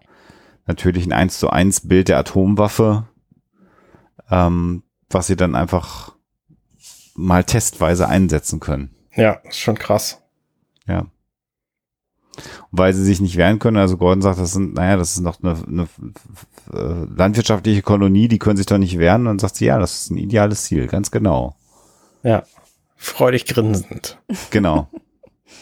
Und jetzt gibt's so den Disput zwischen Gordon und Ed dann hinterher in, in der Kabine, wo es dann darum geht, ähm, ob sie ähm, ja was tun, ob sie aktiv handeln, also die äh, Nee, ob, also ob wird nicht diskutiert, nur was sie machen. Weil Ja. sie sind sich beide einig, dass sie auf gar keinen Fall das so stehen lassen können und Rana Okay. 3 platt hauen lassen können. gut, genau, also die die Optionen werden hitzig diskutiert, sagen wir es mal so. Mir, mir ist gerade eben, deshalb äh, zuckte ich so und Alexander grinst hier schon, weil ich irgendwie so rum äh, äh, äh, lache und tue. Ähm, mir ist gerade noch aufgefallen, ist da im, im Quartier von den beiden im Hintergrund an einer Stelle so, so ein normaler Zimmerbrunnen mit so einer Kugel in der Mitte zu sehen. Das kam mir gerade so vor, weil es gibt doch diese komischen Steinbrunnen irgendwie mit den Kugeln äh, genau an dieser Stelle. Also so quasi so, so so ein aus, ja. runder kleiner Brunnen mit so einer Kugel in Mit der so einer Mitte. Marmorkugel, ne? Ja, genau. Ja, es So sieht so ein bisschen Deko. aus wie ein Globus, aber es ist kein Wasser drin, Ja. deswegen wissen wir nicht, ob es ein Brunnen ist. Ja. Also zumindest kenne ich Zimmerbrunnen, die so ein Design haben. Das war irgendwie sehr witzig. Ja, die Frage ist jetzt, was machen sie jetzt? Stoppen sie die Waffe oder äh, nehmen sie das Shuttle, hauen ab und waren die Födera äh, die die planetare Planetary Union? Das wird jetzt gerade diskutiert und Ed ist natürlich der Ansicht, dass die Waffe auch sofort hier gestoppt werden muss und Ed ist eher der Ansicht, dass sie die Union verständigen sollen. Und Ed hatte dann eben die Idee, dass die Emitter, diese holographischen Emitter, das Feld stören könnten. Und damit quasi eine, eine Rückkopplungsschleife in dieser Waffe hinkriegen. Wir sind beim Technobubble angekommen und damit die Waffe überladen könnten. Ja, natürlich. Vom Shuttle aus. Vom Shuttle aus. Das ist natürlich super praktisch und wird. Genau. Äh, es ist jetzt auch die favorisierte ähm, ähm, Lösung für das Problem, oder? Genau. Und das ist, also es wird natürlich dann diskutiert, dass alle an Bord sterben werden, das sagt Gordon, aber für das höhere Ganze sind sie halt bereit, das zu tun. So, das ist jetzt der Plan, den sie haben und den sie auch umsetzen wollen. Und dann passiert etwas, mit dem sie nicht gerechnet haben, nämlich Telaya sagt, kommt mal mit Ja.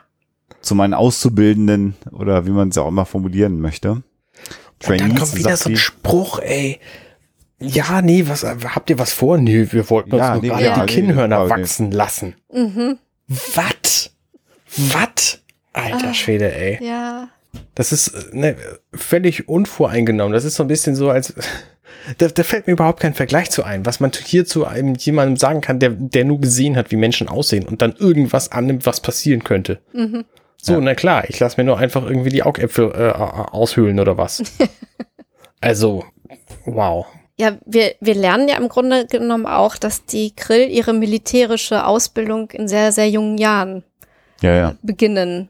Ja. Wenn da äh, auf diesem Schiff schon Kinder ausgebildet werden. Und was wir hier natürlich erleben und das wahrnehmen, ist, dass halt die Indoktrination hier im Kindesalter beginnt. Mhm. Und das ist halt das, was natürlich in totalitären Staaten oder in Gottesstaaten halt genauso funktioniert. Also auch das wird hier natürlich Ja. sehr schön abgebildet und gezeigt. Ja, ja.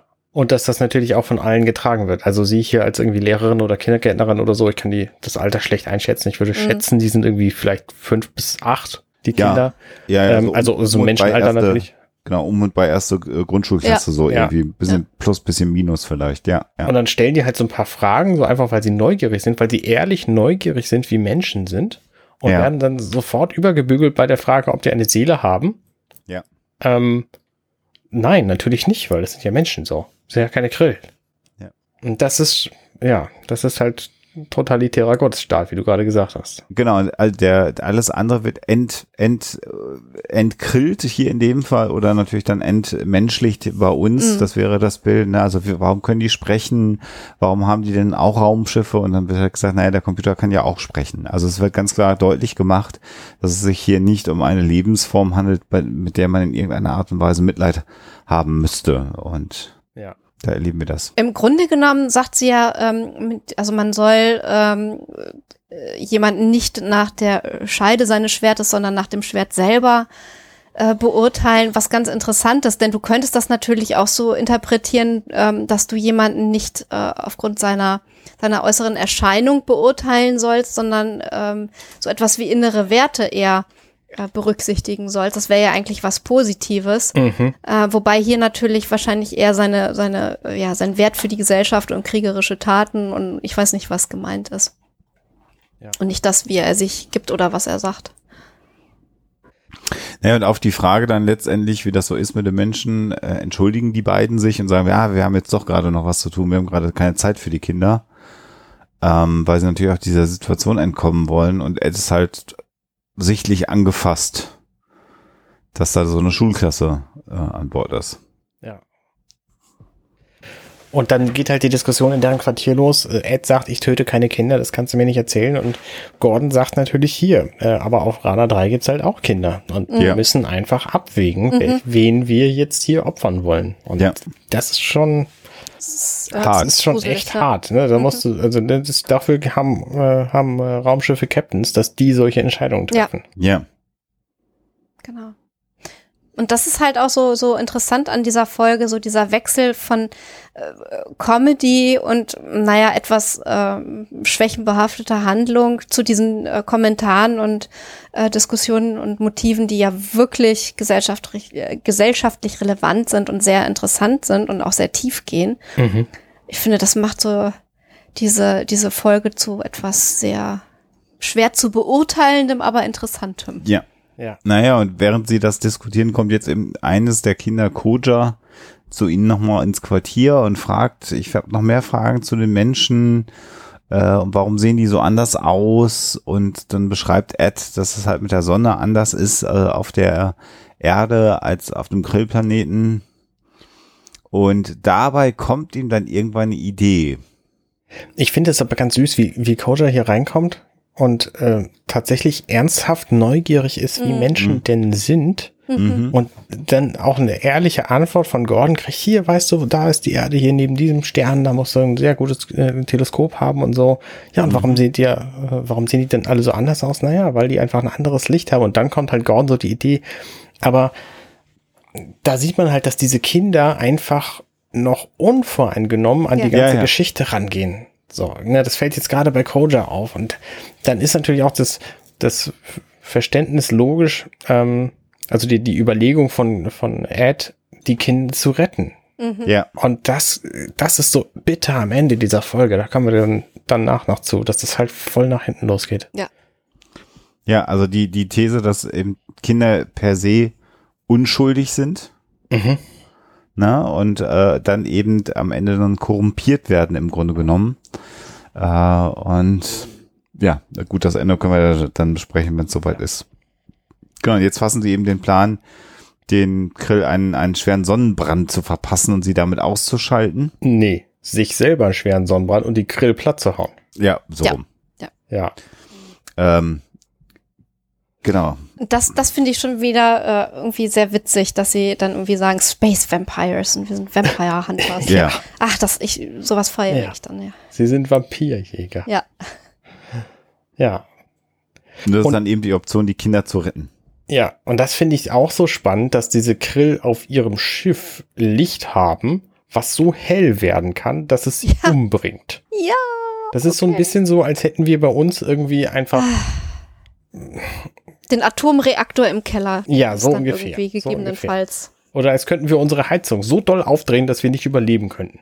Ja, ja So genau. Das von ist vielleicht ein Sekunden. besseres Bild. So, Ja. das ist einfach, das ist einfach Quatsch. Ja, also Licht und Schatten liegen echt äh, im wahrsten Sinne des Wortes in dieser Folge sehr eng beieinander. Ja, ja, in der Tat. Ich finde aber gut, dass sie hier quasi nochmal auf die, ich glaube, die erste Folge war es, zurückgreifen, wo es um diese Raumanzüge ging, die die Krill hatten. Und jetzt äh, fällt Ed halt auf, oh Moment mal, das waren einfach Schutzanzüge, weil die Sonne, Sonne sie sonst Ja. umgebracht hätte. Ja, Das ja, finde ich, ja. es ist ein schöner, schöner Rückgriff hier. Mhm. Das stimmt. Weil man hat ja erwartet, dass sie halt immer Helme tragen und Mhm. tun sie ja gar nicht. Äh, Mhm. ja. Und da, das hattest du ja schon angedeutet, Arne, dass dieses Worldbuilding ähm, auch sehr, sehr, äh, ja, sag mal so, detailliert betrieben wurde. Ach, das hast du gesagt, entschuldige bitte, Alexander. Ist egal. Also, ihr habt das ja so schön gesagt mit diesem Worldbuilding. Das haben sie wirklich sehr Ja, ja. äh, ernst genommen. Das passt ganz gut alles zusammen. Das, wobei jetzt die Frage nach den Helmen, die sahen halt unfassbar cool aus. Ob das jetzt Ja. wirklich mit dem Licht zu tun hatte, sei mal dahingestellt, aber es passt hier halt natürlich prima äh, in, in diese Episode dann einfach rein. Ich glaube, wir haben das auch damals schon bemerkt, wie cool die ausgesehen Ja, haben. Ne? ja, ja, da haben wir drüber gesprochen. Und es ist halt immer noch die Frage, also ich habe da immer noch kein, kein Bild zu, wie viel davon tatsächlich vorausgeplant war und wie viel sie sich irgendwie spontan dann beim Machen dieser Folge Ja. ausgedacht haben. So. Ja, Und das ja, passt ja. einfach alles so schön stringent zusammen. Ich meine, natürlich ist diese Serie einfach noch super jung. Ne? Wir sind immer noch Ja. in der sechsten Folge. Und, ne, wenn du in Star Trek irgendwas erzählst, was irgendwie vor, vor drei Serien anders gemacht wurde, so, dann, ne, dann passt das halt plötzlich nicht mehr zusammen. Aber es ist halt auch vor drei Serien gewesen. So. Ja, ja. Ja. Also, aber es ist, sie machen es ja, machen hier wirklich so guten Job. Also man, man hat eben nicht das Gefühl, ne, das habe ich, das war das, was ich meinte mit die ersten Klingonenschiffe sahen nicht so gut aus. Also du hast eigentlich nicht das Gefühl, die Ja. erste Staffel einer Serie zu gucken, Ja. weil es dafür schon zu ausgearbeitet im Grunde genommen Ja, ist. ja. Also gut, schon- gut ausgearbeitet, mit hohem Produktionswert. Ich fand auch ähm, in diesem äh, Gottesdienst, fand ich auch das mit dem Kopf super gut gemacht. Also Ja, ist ja. alles total. war halt, ist schon, ist schon gut, gut gemacht. Dafür ein paar Sets weniger. Aber gut, so ist es dann halt auf dem Schiff. ja.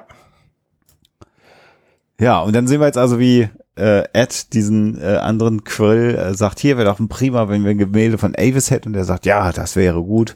Und damit haut er ihn dann einfach K.O. und haut ihm den Kopf an die Wand. Das ist so eigenartig, weil sie auf, auf, auf diesem ganzen Schiff gibt es nirgendwo irgendwelche Gemälde oder irgendwelche Bilder an der Ja, Wand. ja. Es gibt einfach nur diese platten Wände, die die alle haben. Ja. Und so, ja, das ist eine gute Idee, hier ein Bild anzubringen, so mitten auf einem Gang. Ja, ja. Klar, natürlich. Keine Fragen. Ja, also ähm, Ed ist jetzt eben auf dem Weg zur Schule oder ist an der Schule und Gordon ähm, ist eben an dem, an dem Lichtrelais oder wie man es auch immer nennen möchte, da wo er dann eben dieses helle Licht erzeugen möchte.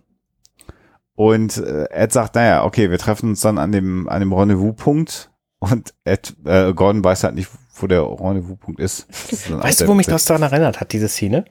An so ein Adventure, wo man irgendwann mal eine Lösung schon irgendwie ge gehört hat und dann aber vergessen hat über, weil man es jetzt ein paar Wochen nicht gespielt hatte, so mal geendet hinkommt. oder so, was man eigentlich noch mal zu tun hatte. Und dann geht man noch mal zu einem dieser NPCs hin und fragt ihn noch mal und dann sagt er, na ja, das war ja doch, also ich hab's dir doch gesagt, das war doch hier zur Brücke musst du gehen, so. Ja, ja. Das ist genau Ja. dieser Moment. Genau, jetzt haben wir das Problem, dass eben Gordon in die Hände äh, des Hohepriesters läuft und irgendwie äh, die doch sehr misstrauisch sind. Und äh, Ed stellt fest, dass eines der Kinder in der Klasse fehlt. Mhm. Genau. Und Telaya wollte gerade die Kinder alle ein bisschen früher gehen lassen, was natürlich Gordon und Ed überhaupt nicht passt, weil sie ja ihren geheimen, geheimen Umbringplan haben. Ja. Und deswegen versucht er sie jetzt zu überzeugen, das zu lassen. Und äh, jetzt haben sie halt bei Gordon den Kommunikator der Union gefunden und sagen, was ist das denn? Und dann sagt er, naja, wir machen halt Cosplay, ne?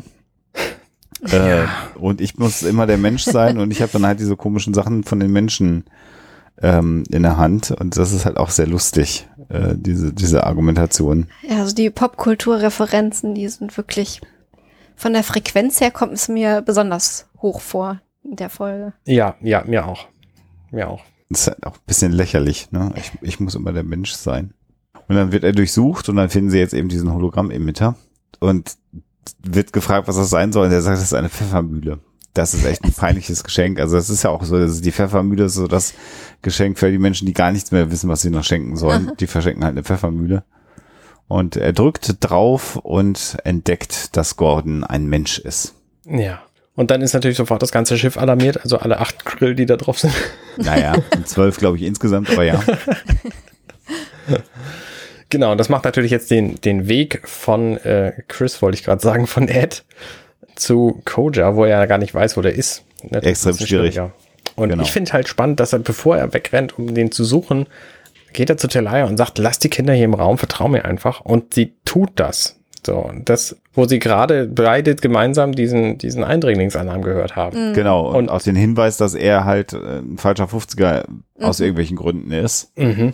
Und trotzdem glaubt sie ihm. Ja. Das ist schon spannend, ja. Und Ed metzelt sich jetzt im Grunde genommen dadurch die Fluche und schaltet die ganzen Krill aus. Relativ erfolgreich. Ja, also die, die Actionsequenzen finde ich eigentlich immer ganz gut gemacht bei The Orville.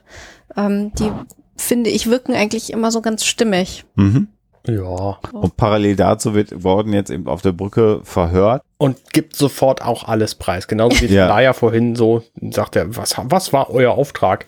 Naja, eigentlich wollten wir die Ankana lesen, um Gemeinsamkeit zu finden und Frieden zu schließen mit euch so. Ja. Genau, und dann kriegt er halt, weil, weil die Antwort dem äh, Kapitän nicht gefällt, einen Dolch ins Bein gestoßen und dann kommt natürlich die Anspielung auf die Folge davor mit dem Spruch, verdammt nochmal, das ist ein ganz neues Bein. Das finde ich super. Also das ist schon heftig. Ja, das ist aber spannend. So, also wenn die Krill tatsächlich den Menschen überhaupt keine Seele und kein, kein irgendwas erlauben, so zu haben, Mhm. dass er ihm das dann einfach nur ins Bein rammt und den nicht einfach direkt umbringt. Ja, Das ist schon Also- eigenartig. das wirkt auch so ein bisschen sadistisch im Grunde genommen, ne? Mhm. Aber das war ja auch das Rumgedolche in dem Kopf davorhin. Ja, das stimmt. Das stimmt. Ja. ja, also man kann sich natürlich fragen, also es, er soll ja ein bisschen gedemütigt werden äh, noch. Also er soll zugucken, wie der Planet oder die Bevölkerung da äh, vernichtet wird. Äh, er wird noch ein bisschen gequält mit dem Dolch. Ähm, äh, warum die Krill das nötig haben, sowas zu machen. Also das scheint ja dann äh, tatsächlich irgendwie tiefer zu gehen. Und äh, wenn, ja, ihr habt es angedeutet, wenn die einfach nichts wert sind, dann kann man auch kurz einen Prozess machen. Aber so ein bisschen äh, Spaß an der Gewalt scheint da ja irgendwie auch mit dabei zu sein. Ja, ist richtig. Ja, und dann sehen wir wieder Ed, der sich noch weiter durch das Raumschiff metzelt, im Grunde genommen. Und, Und dann, dann zu seinem Quartier kommt, genau, wo einfach Coda Genau. mit einem äh, Periskop, Teleskop, man weiß es nicht so genau, äh, aus dem Fenster guckt. Ja. Und das ist so eine niedliche Szene, weil er einfach ehrlich neugierig ist. Mhm. Ja, naja, und dann rennen sie halt schnell zurück und Ed wird noch beschossen und schießt zurück und Coda folgt ihm trotzdem, weil natürlich ist es völlig in Ordnung, auf seine Leute zu schießen. Genau. Kommt immer mal vor. Und dann wird eben die Waffe abgefeuert aus dem äh, äh, Grillschiff. Die Zeit tickt weiter runter. Sechs Sekunden Verschluss schafft es dann Ed in die Schulklasse zu kommen. Und die Lampen werden alle ganz furchtbar hell. Und wir erleben dann tatsächlich, wie die Grill wie so Vampire tatsächlich verbrennen vom Ja. Licht. Und das sieht halt wirklich aus, wie so Vampire Ja. einfach immer Ja. aussahen Total. überall.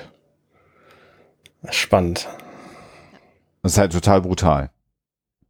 Ja. Und sie sehen halt hinterher auch aus wie so Lavafeld. Ja, Schon echt, ja. echt fies. So, Gordon ist jetzt ordentlich Sunburn, so wie angedeutet, aber ist dann in der Lage, die Waffen des Grillschiffs zu aktivieren und kann dann mit der Lasern äh, des Grillschiffs diese Neutronenwaffe dann noch gerade rechtzeitig vernichten.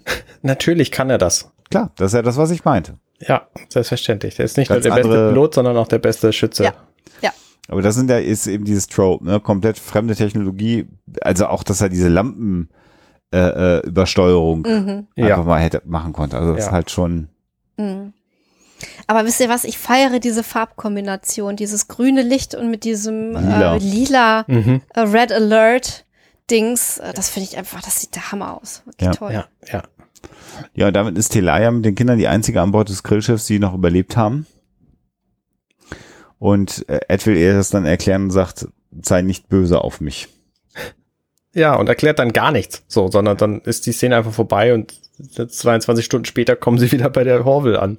Ja. Ja. Und ich habe so das Gefühl, wenn da so der erste Schwenk auf die Orville stattfindet, dann habe ich zumindest für so eine Sekunde das Gefühl, ich bin in Disneyland gelandet, weil alles auf einmal so hell und freundlich und nett und lustig ist und so. Genau, also auch an Bord dann, ja, ja.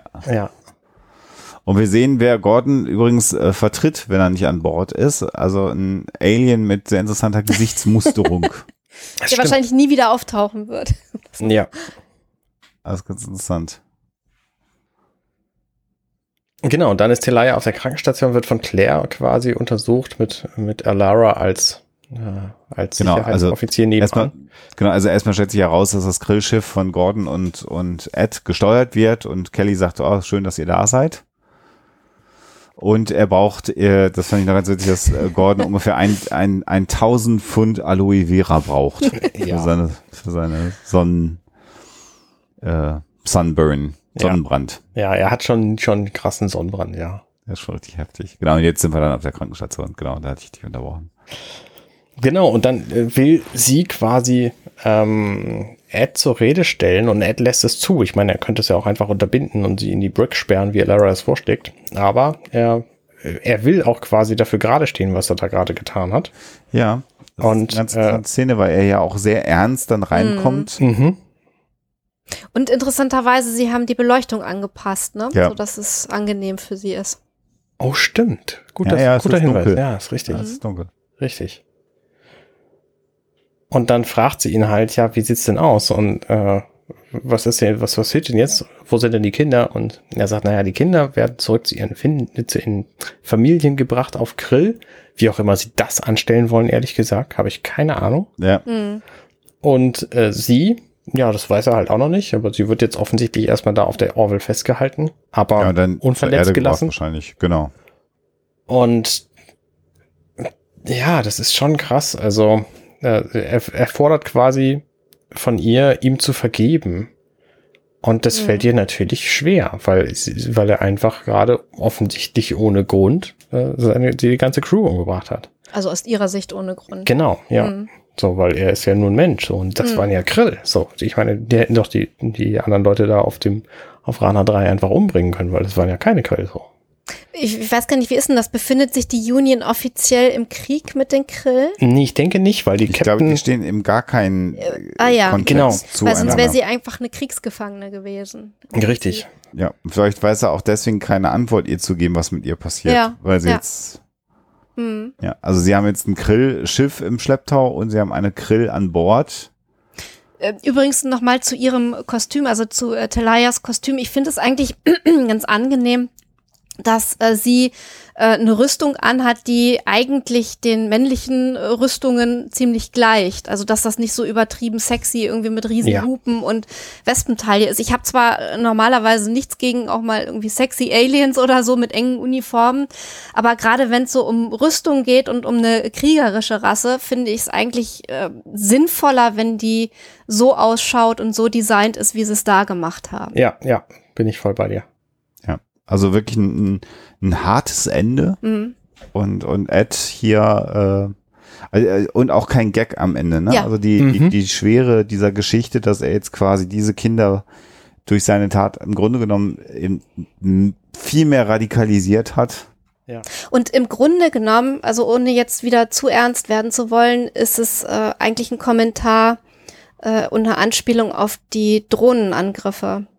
Weil du da ja auch immer die Abwägung hast, wenn du, ähm, äh, sagen wir mal so, das klingt jetzt auch wieder so furchtbar, militärisch relevante Ziele angreifen willst mit Drohnen, dass du dann möglichst Zivilisten und erst recht Kinder schützt, aber dass ähm, du dir trotzdem natürlich durch diese Angriffe und erst recht, wenn dann doch Zivilisten zu Schaden kommen, was ja durchaus in der Geschichte der Vereinigten Staaten mit ihren Drohnenangriffen vorgekommen ist, äh, die Kinder äh, erst recht radikalisierst. Das ist auch ein Motiv, was auch in anderen Serien, also zum Beispiel in, in der Serie Homeland, ähm, ausgebreitet wird und ist eigentlich ein ganz, ganz trauriges, schwieriges, äh, ernstes Thema. Mhm. Mhm.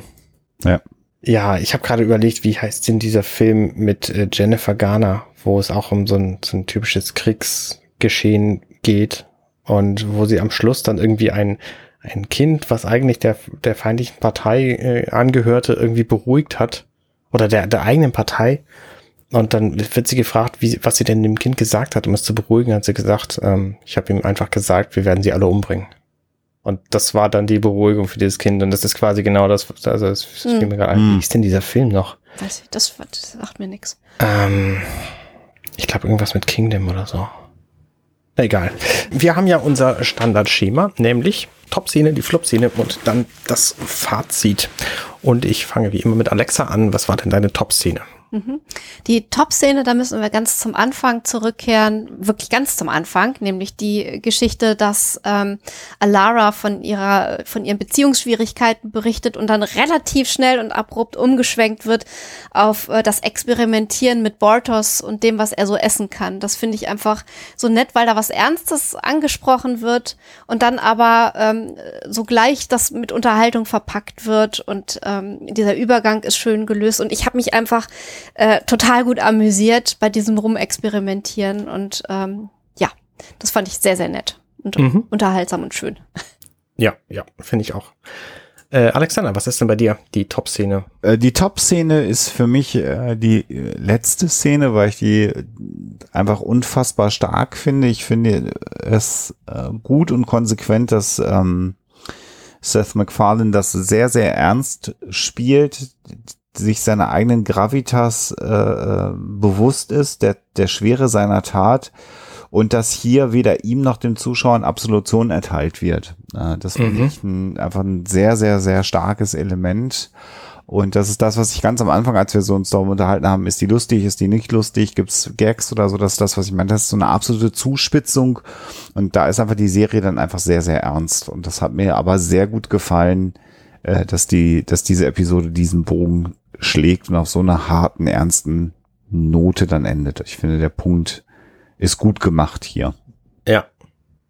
Meine, meine Top-Szene ist, glaube ich, die, wo der Admiral auf das Schiff kommt und denen einfach diese Mission quasi nahelegt. Ich meine, sie haben jetzt irgendwie die Möglichkeit, mit den Krill ein für alle Mal Frieden zu schließen. Das ist äh, wahnsinnig große Chance, die sie bislang nicht hatten, indem sie einfach mehr über sie lernen. So. Und das finde ich, ähm, das zeigt sehr schön, wie die Union eigentlich denkt. Und das sehen wir also bislang relativ selten. Und da gehört ja auch die Szene zu, wo das Schiff gezeigt wird, das, das ähm, Admiralsschiff hier. Das gefiel mir auch sehr gut. Also Mhm. ähm, diese ganze Szene, na gut, diesen ganzen, ganzen religiösen äh, Teil, der da noch dran, dran hängt und dann die ganze Umsetzung ist völliger Murks, ehrlich gesagt. So, das, äh, aber die Szene, wo der Ad- Admiral dann auf, der, auf dem Schiff ist, die gefällt mir eigentlich ganz gut. Ja. Oh, das ist alles so deep, was ihr sagt. das, bei Nee, mir nee, war das sehr mehr gut. so der Slapstick. Wie ist es denn mit der Flop-Szene, Alexa? Wir haben ja schon im Laufe der Besprechung ganz viel angesprochen und ähm, dass die Probleme ähm, meiner Ansicht nach in der mangelnden Vorbereitung und in diesem Mumpitz äh, liegen, den sie da reden auf dem Grillschiff. Wenn ich das jetzt an einer Szene festmachen müsste, würde ich vielleicht die, die Szene auf der Brücke nehmen, als sie ihren Namen sagen und irgendwie so komplett in ihrem Verhalten und ihrer Art zu sprechen und natürlich auch den Namen aus der Art schlagen, dass das eigentlich nicht gut gehen kann und ähm, es nur der dem Denken der Krill geschuldet sein kann, dass die sich da überhaupt drauf einlassen und das einigermaßen den beiden abnehmen. Das, also ich finde, da ähm, haben sie um der Comedy willen die die Handlung so ein bisschen ja außer Acht gelassen. Ja, ja. Alexander, wie ist bei Ja, dir? Gehe geh ich genau mit. Also das, die Szene ist so wirklich einfach so drüber und das ist, äh, ich mag das nicht, wenn Charaktere äh, äh, ähm, dümmer dargestellt sind oder werden, Hm. als sie eigentlich sind. Interessanter Punkt. Und das, auch. das, das ist diese Szene, da sind sowohl Gordon, also Gordon ist halt tapsig, der ist, der ist, der, der ist ein alberner Typ, aber der ist ja nicht doof. Und wenn es um sein Leben geht, dann ist er ja nicht völlig bescheuert. Also das haben wir ja auch schon erlebt in den vorangegangenen Folgen. Und das wird hier komplett zugunsten der Comedy ausgeblendet. Deswegen ist auch das für mich die äh, ähm, schwächste Szene. Und so gut wie Ed als Kapitän, wie hart er das Schiff rettet mit diesen, mit diesen Anweisungen, wo er ganz klar sagt, wo es lang geht und die Leute nicht aufklärt, darüber haben wir lange gesprochen. Auch hier ist das plötzlich wieder alles negiert, weil er wie so ein, wie so ein Depp versucht, die Arme zu kreuzen sagt, hö, das geht ja gar nicht, die Arme zu kreuzen. Das ist, das war ein bisschen too much und ich mag ja Comedy und ich mag auch Physical Comedy, aber da, da, da werden sie döver dargestellt, als sie sind und das, das, das löst bei mir immer Widerstand aus als Zuschauer. Das mag ich nicht. Mhm, mhm, sehe ich, sehe ich total ein. Ich gehe im Grunde auch mit diese ganze, ganze Trotteligkeit auf dem Schiff, die hat, hat sich mir gezeigt am meisten in der Szene. Also auf der Brücke, da sind sie ja irgendwie so, das ist so der offizielle Teil, wo sie sich total Mhm. bescheuert anstellen. Und dann kommt aber hinterher in der Kapelle, wo sie Telaya kennenlernen, dieser sehr persönliche Teil. Wo, ne, ich meine, ihr Bruder ist gerade gestorben. Ja, ja. So, Und Gordon labert einen unfassbaren Müll zusammen. Ja, klar habe ich den gekannt so. Und das ist einfach sowas von voll daneben. Aber Das jetzt gerade, wo du sagst, sie sind halt zweitschlimmste nicht, ja, ich finde sie halt auch super schlimm, die Szene, ähm, und hätte wahrscheinlich andere auch genannt, wenn ihr sie nicht genannt hättet. Ähm, aber du hast ja jetzt selber gesagt, also Edge, Ed ist hier in dem Fall der Schlaue und merkt, dass Gordon totalen Quatsch redet. So. Und das rettet diese Szene so ein ganz bisschen. Obwohl Ja. ich die überhaupt nicht ernst nehmen kann, weil ne, in dem Moment, wo es um so persönliche Geschichten geht, und Telaya einfach überhaupt nicht begreift, was Ja. Sache ist. Ja. So, das, das funktioniert für mich einfach gar nicht. Ja. Ja, So, bin ich, bin ich sofort bei dir. okay, Fazit. Alexa. Also es ist so widersprüchlich. Ich finde diese äh, Folge einerseits fantastisch, weil sie eben so viele wichtige, äh, traurige, aber auch ähm, relevante Fragen anspricht und uns also auch äh, den Spiegel vorhält als Gesellschaft und auch äh, als Erdenbewohner im Allgemeinen Mhm. da wirklich ähm, einiges leistet. Und auf der anderen Seite, was die, die Logik angeht und was da den Plot angeht, teilweise doch ein bisschen muckelig ist. Also ich bin da ganz zwiegespalten. Was, was für mich auch noch eine Rolle spielt, ist einfach die Optik, die äh, für mich an vielen Stellen einiges wieder rausreißt. Mhm. Ähm, und auch, ähm, ich finde ich finde es auch gar nicht so schlimm, dass äh, das eigentlich so viel Slapstick ist. Ich mag den Slapstick eigentlich sehr, sehr gerne und den Humor. Ähm, ich finde, es war nur, äh, wie Alexander angedeutet hat, teilweise ein bisschen äh, too much. Und äh, das ist dann schwierig. Aber im Großen und Ganzen durch die Optik, äh, durch die ja doch dann teilweise zumindest gut gemachte Comedy und durch die wichtigen Fragen, die angesprochen werden, äh, ziehe ich ein positives Fazit. Finde ich es im Ganzen sehr, sehr gut.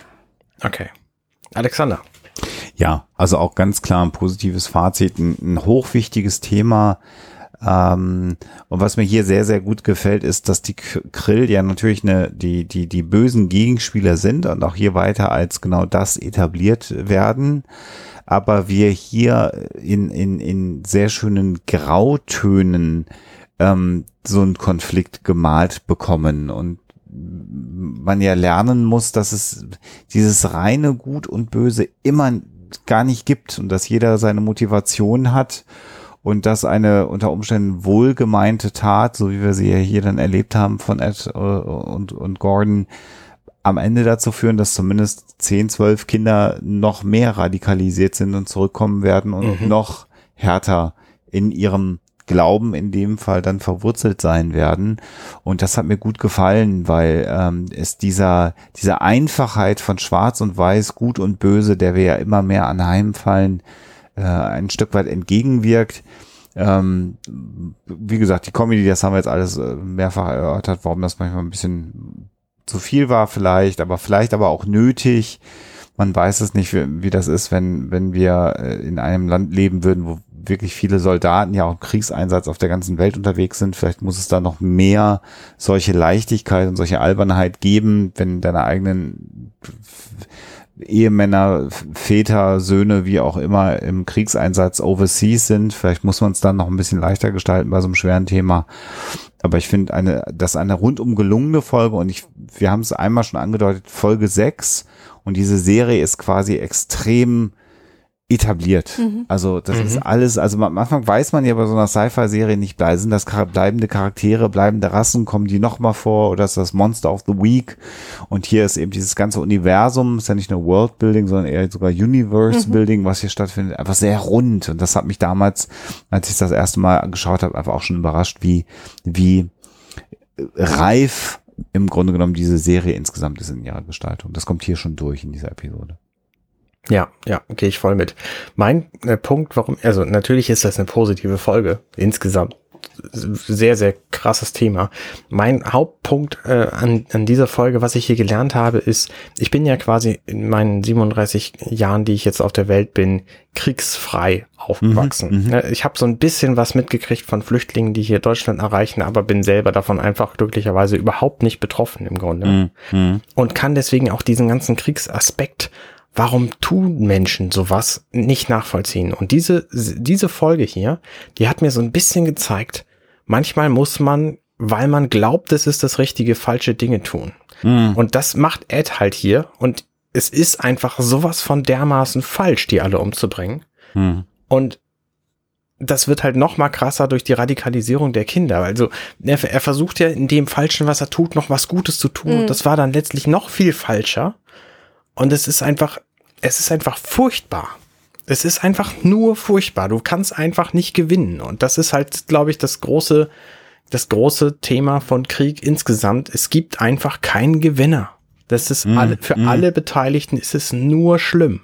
Ja, Genau. tja. Ja. So, und deswegen finde ich die Folge gut, weil das wird halt sehr, sehr deutlich gezeigt in dieser Folge. Ja. Gerade auch, weil es einfach keinen Gag am Ende gibt, keine Auflösung, keine Absolution für irgendwen. Genau. Es, es fliegt, es wird weiter ins Ungewisse geflogen und wir wissen, der Konflikt schwelt weiter. Ja. es ist- Ja. Aber der Witz mit Borders am Anfang, ha, der war schon lustig, oder? Ja, ja, ja, ja, ja. ja, der, ja das, der, der Ja. verliert halt so auf der, auf der Distanz verliert er so ein bisschen, aber die Idee ist halt schon auch sehr, sehr witzig. Ich habe versucht, noch so einen positiven. Ach, naja, Ja, geht nicht immer. geht nicht immer. Okay. Also, wir verlassen euch auf ernstem Wege dieses Mal. Genau. Schönen Dank fürs Zuhören. Und hören euch dann in einem Monat im Grunde genommen wieder. Ja, oder ihr uns, je nachdem. Je nachdem.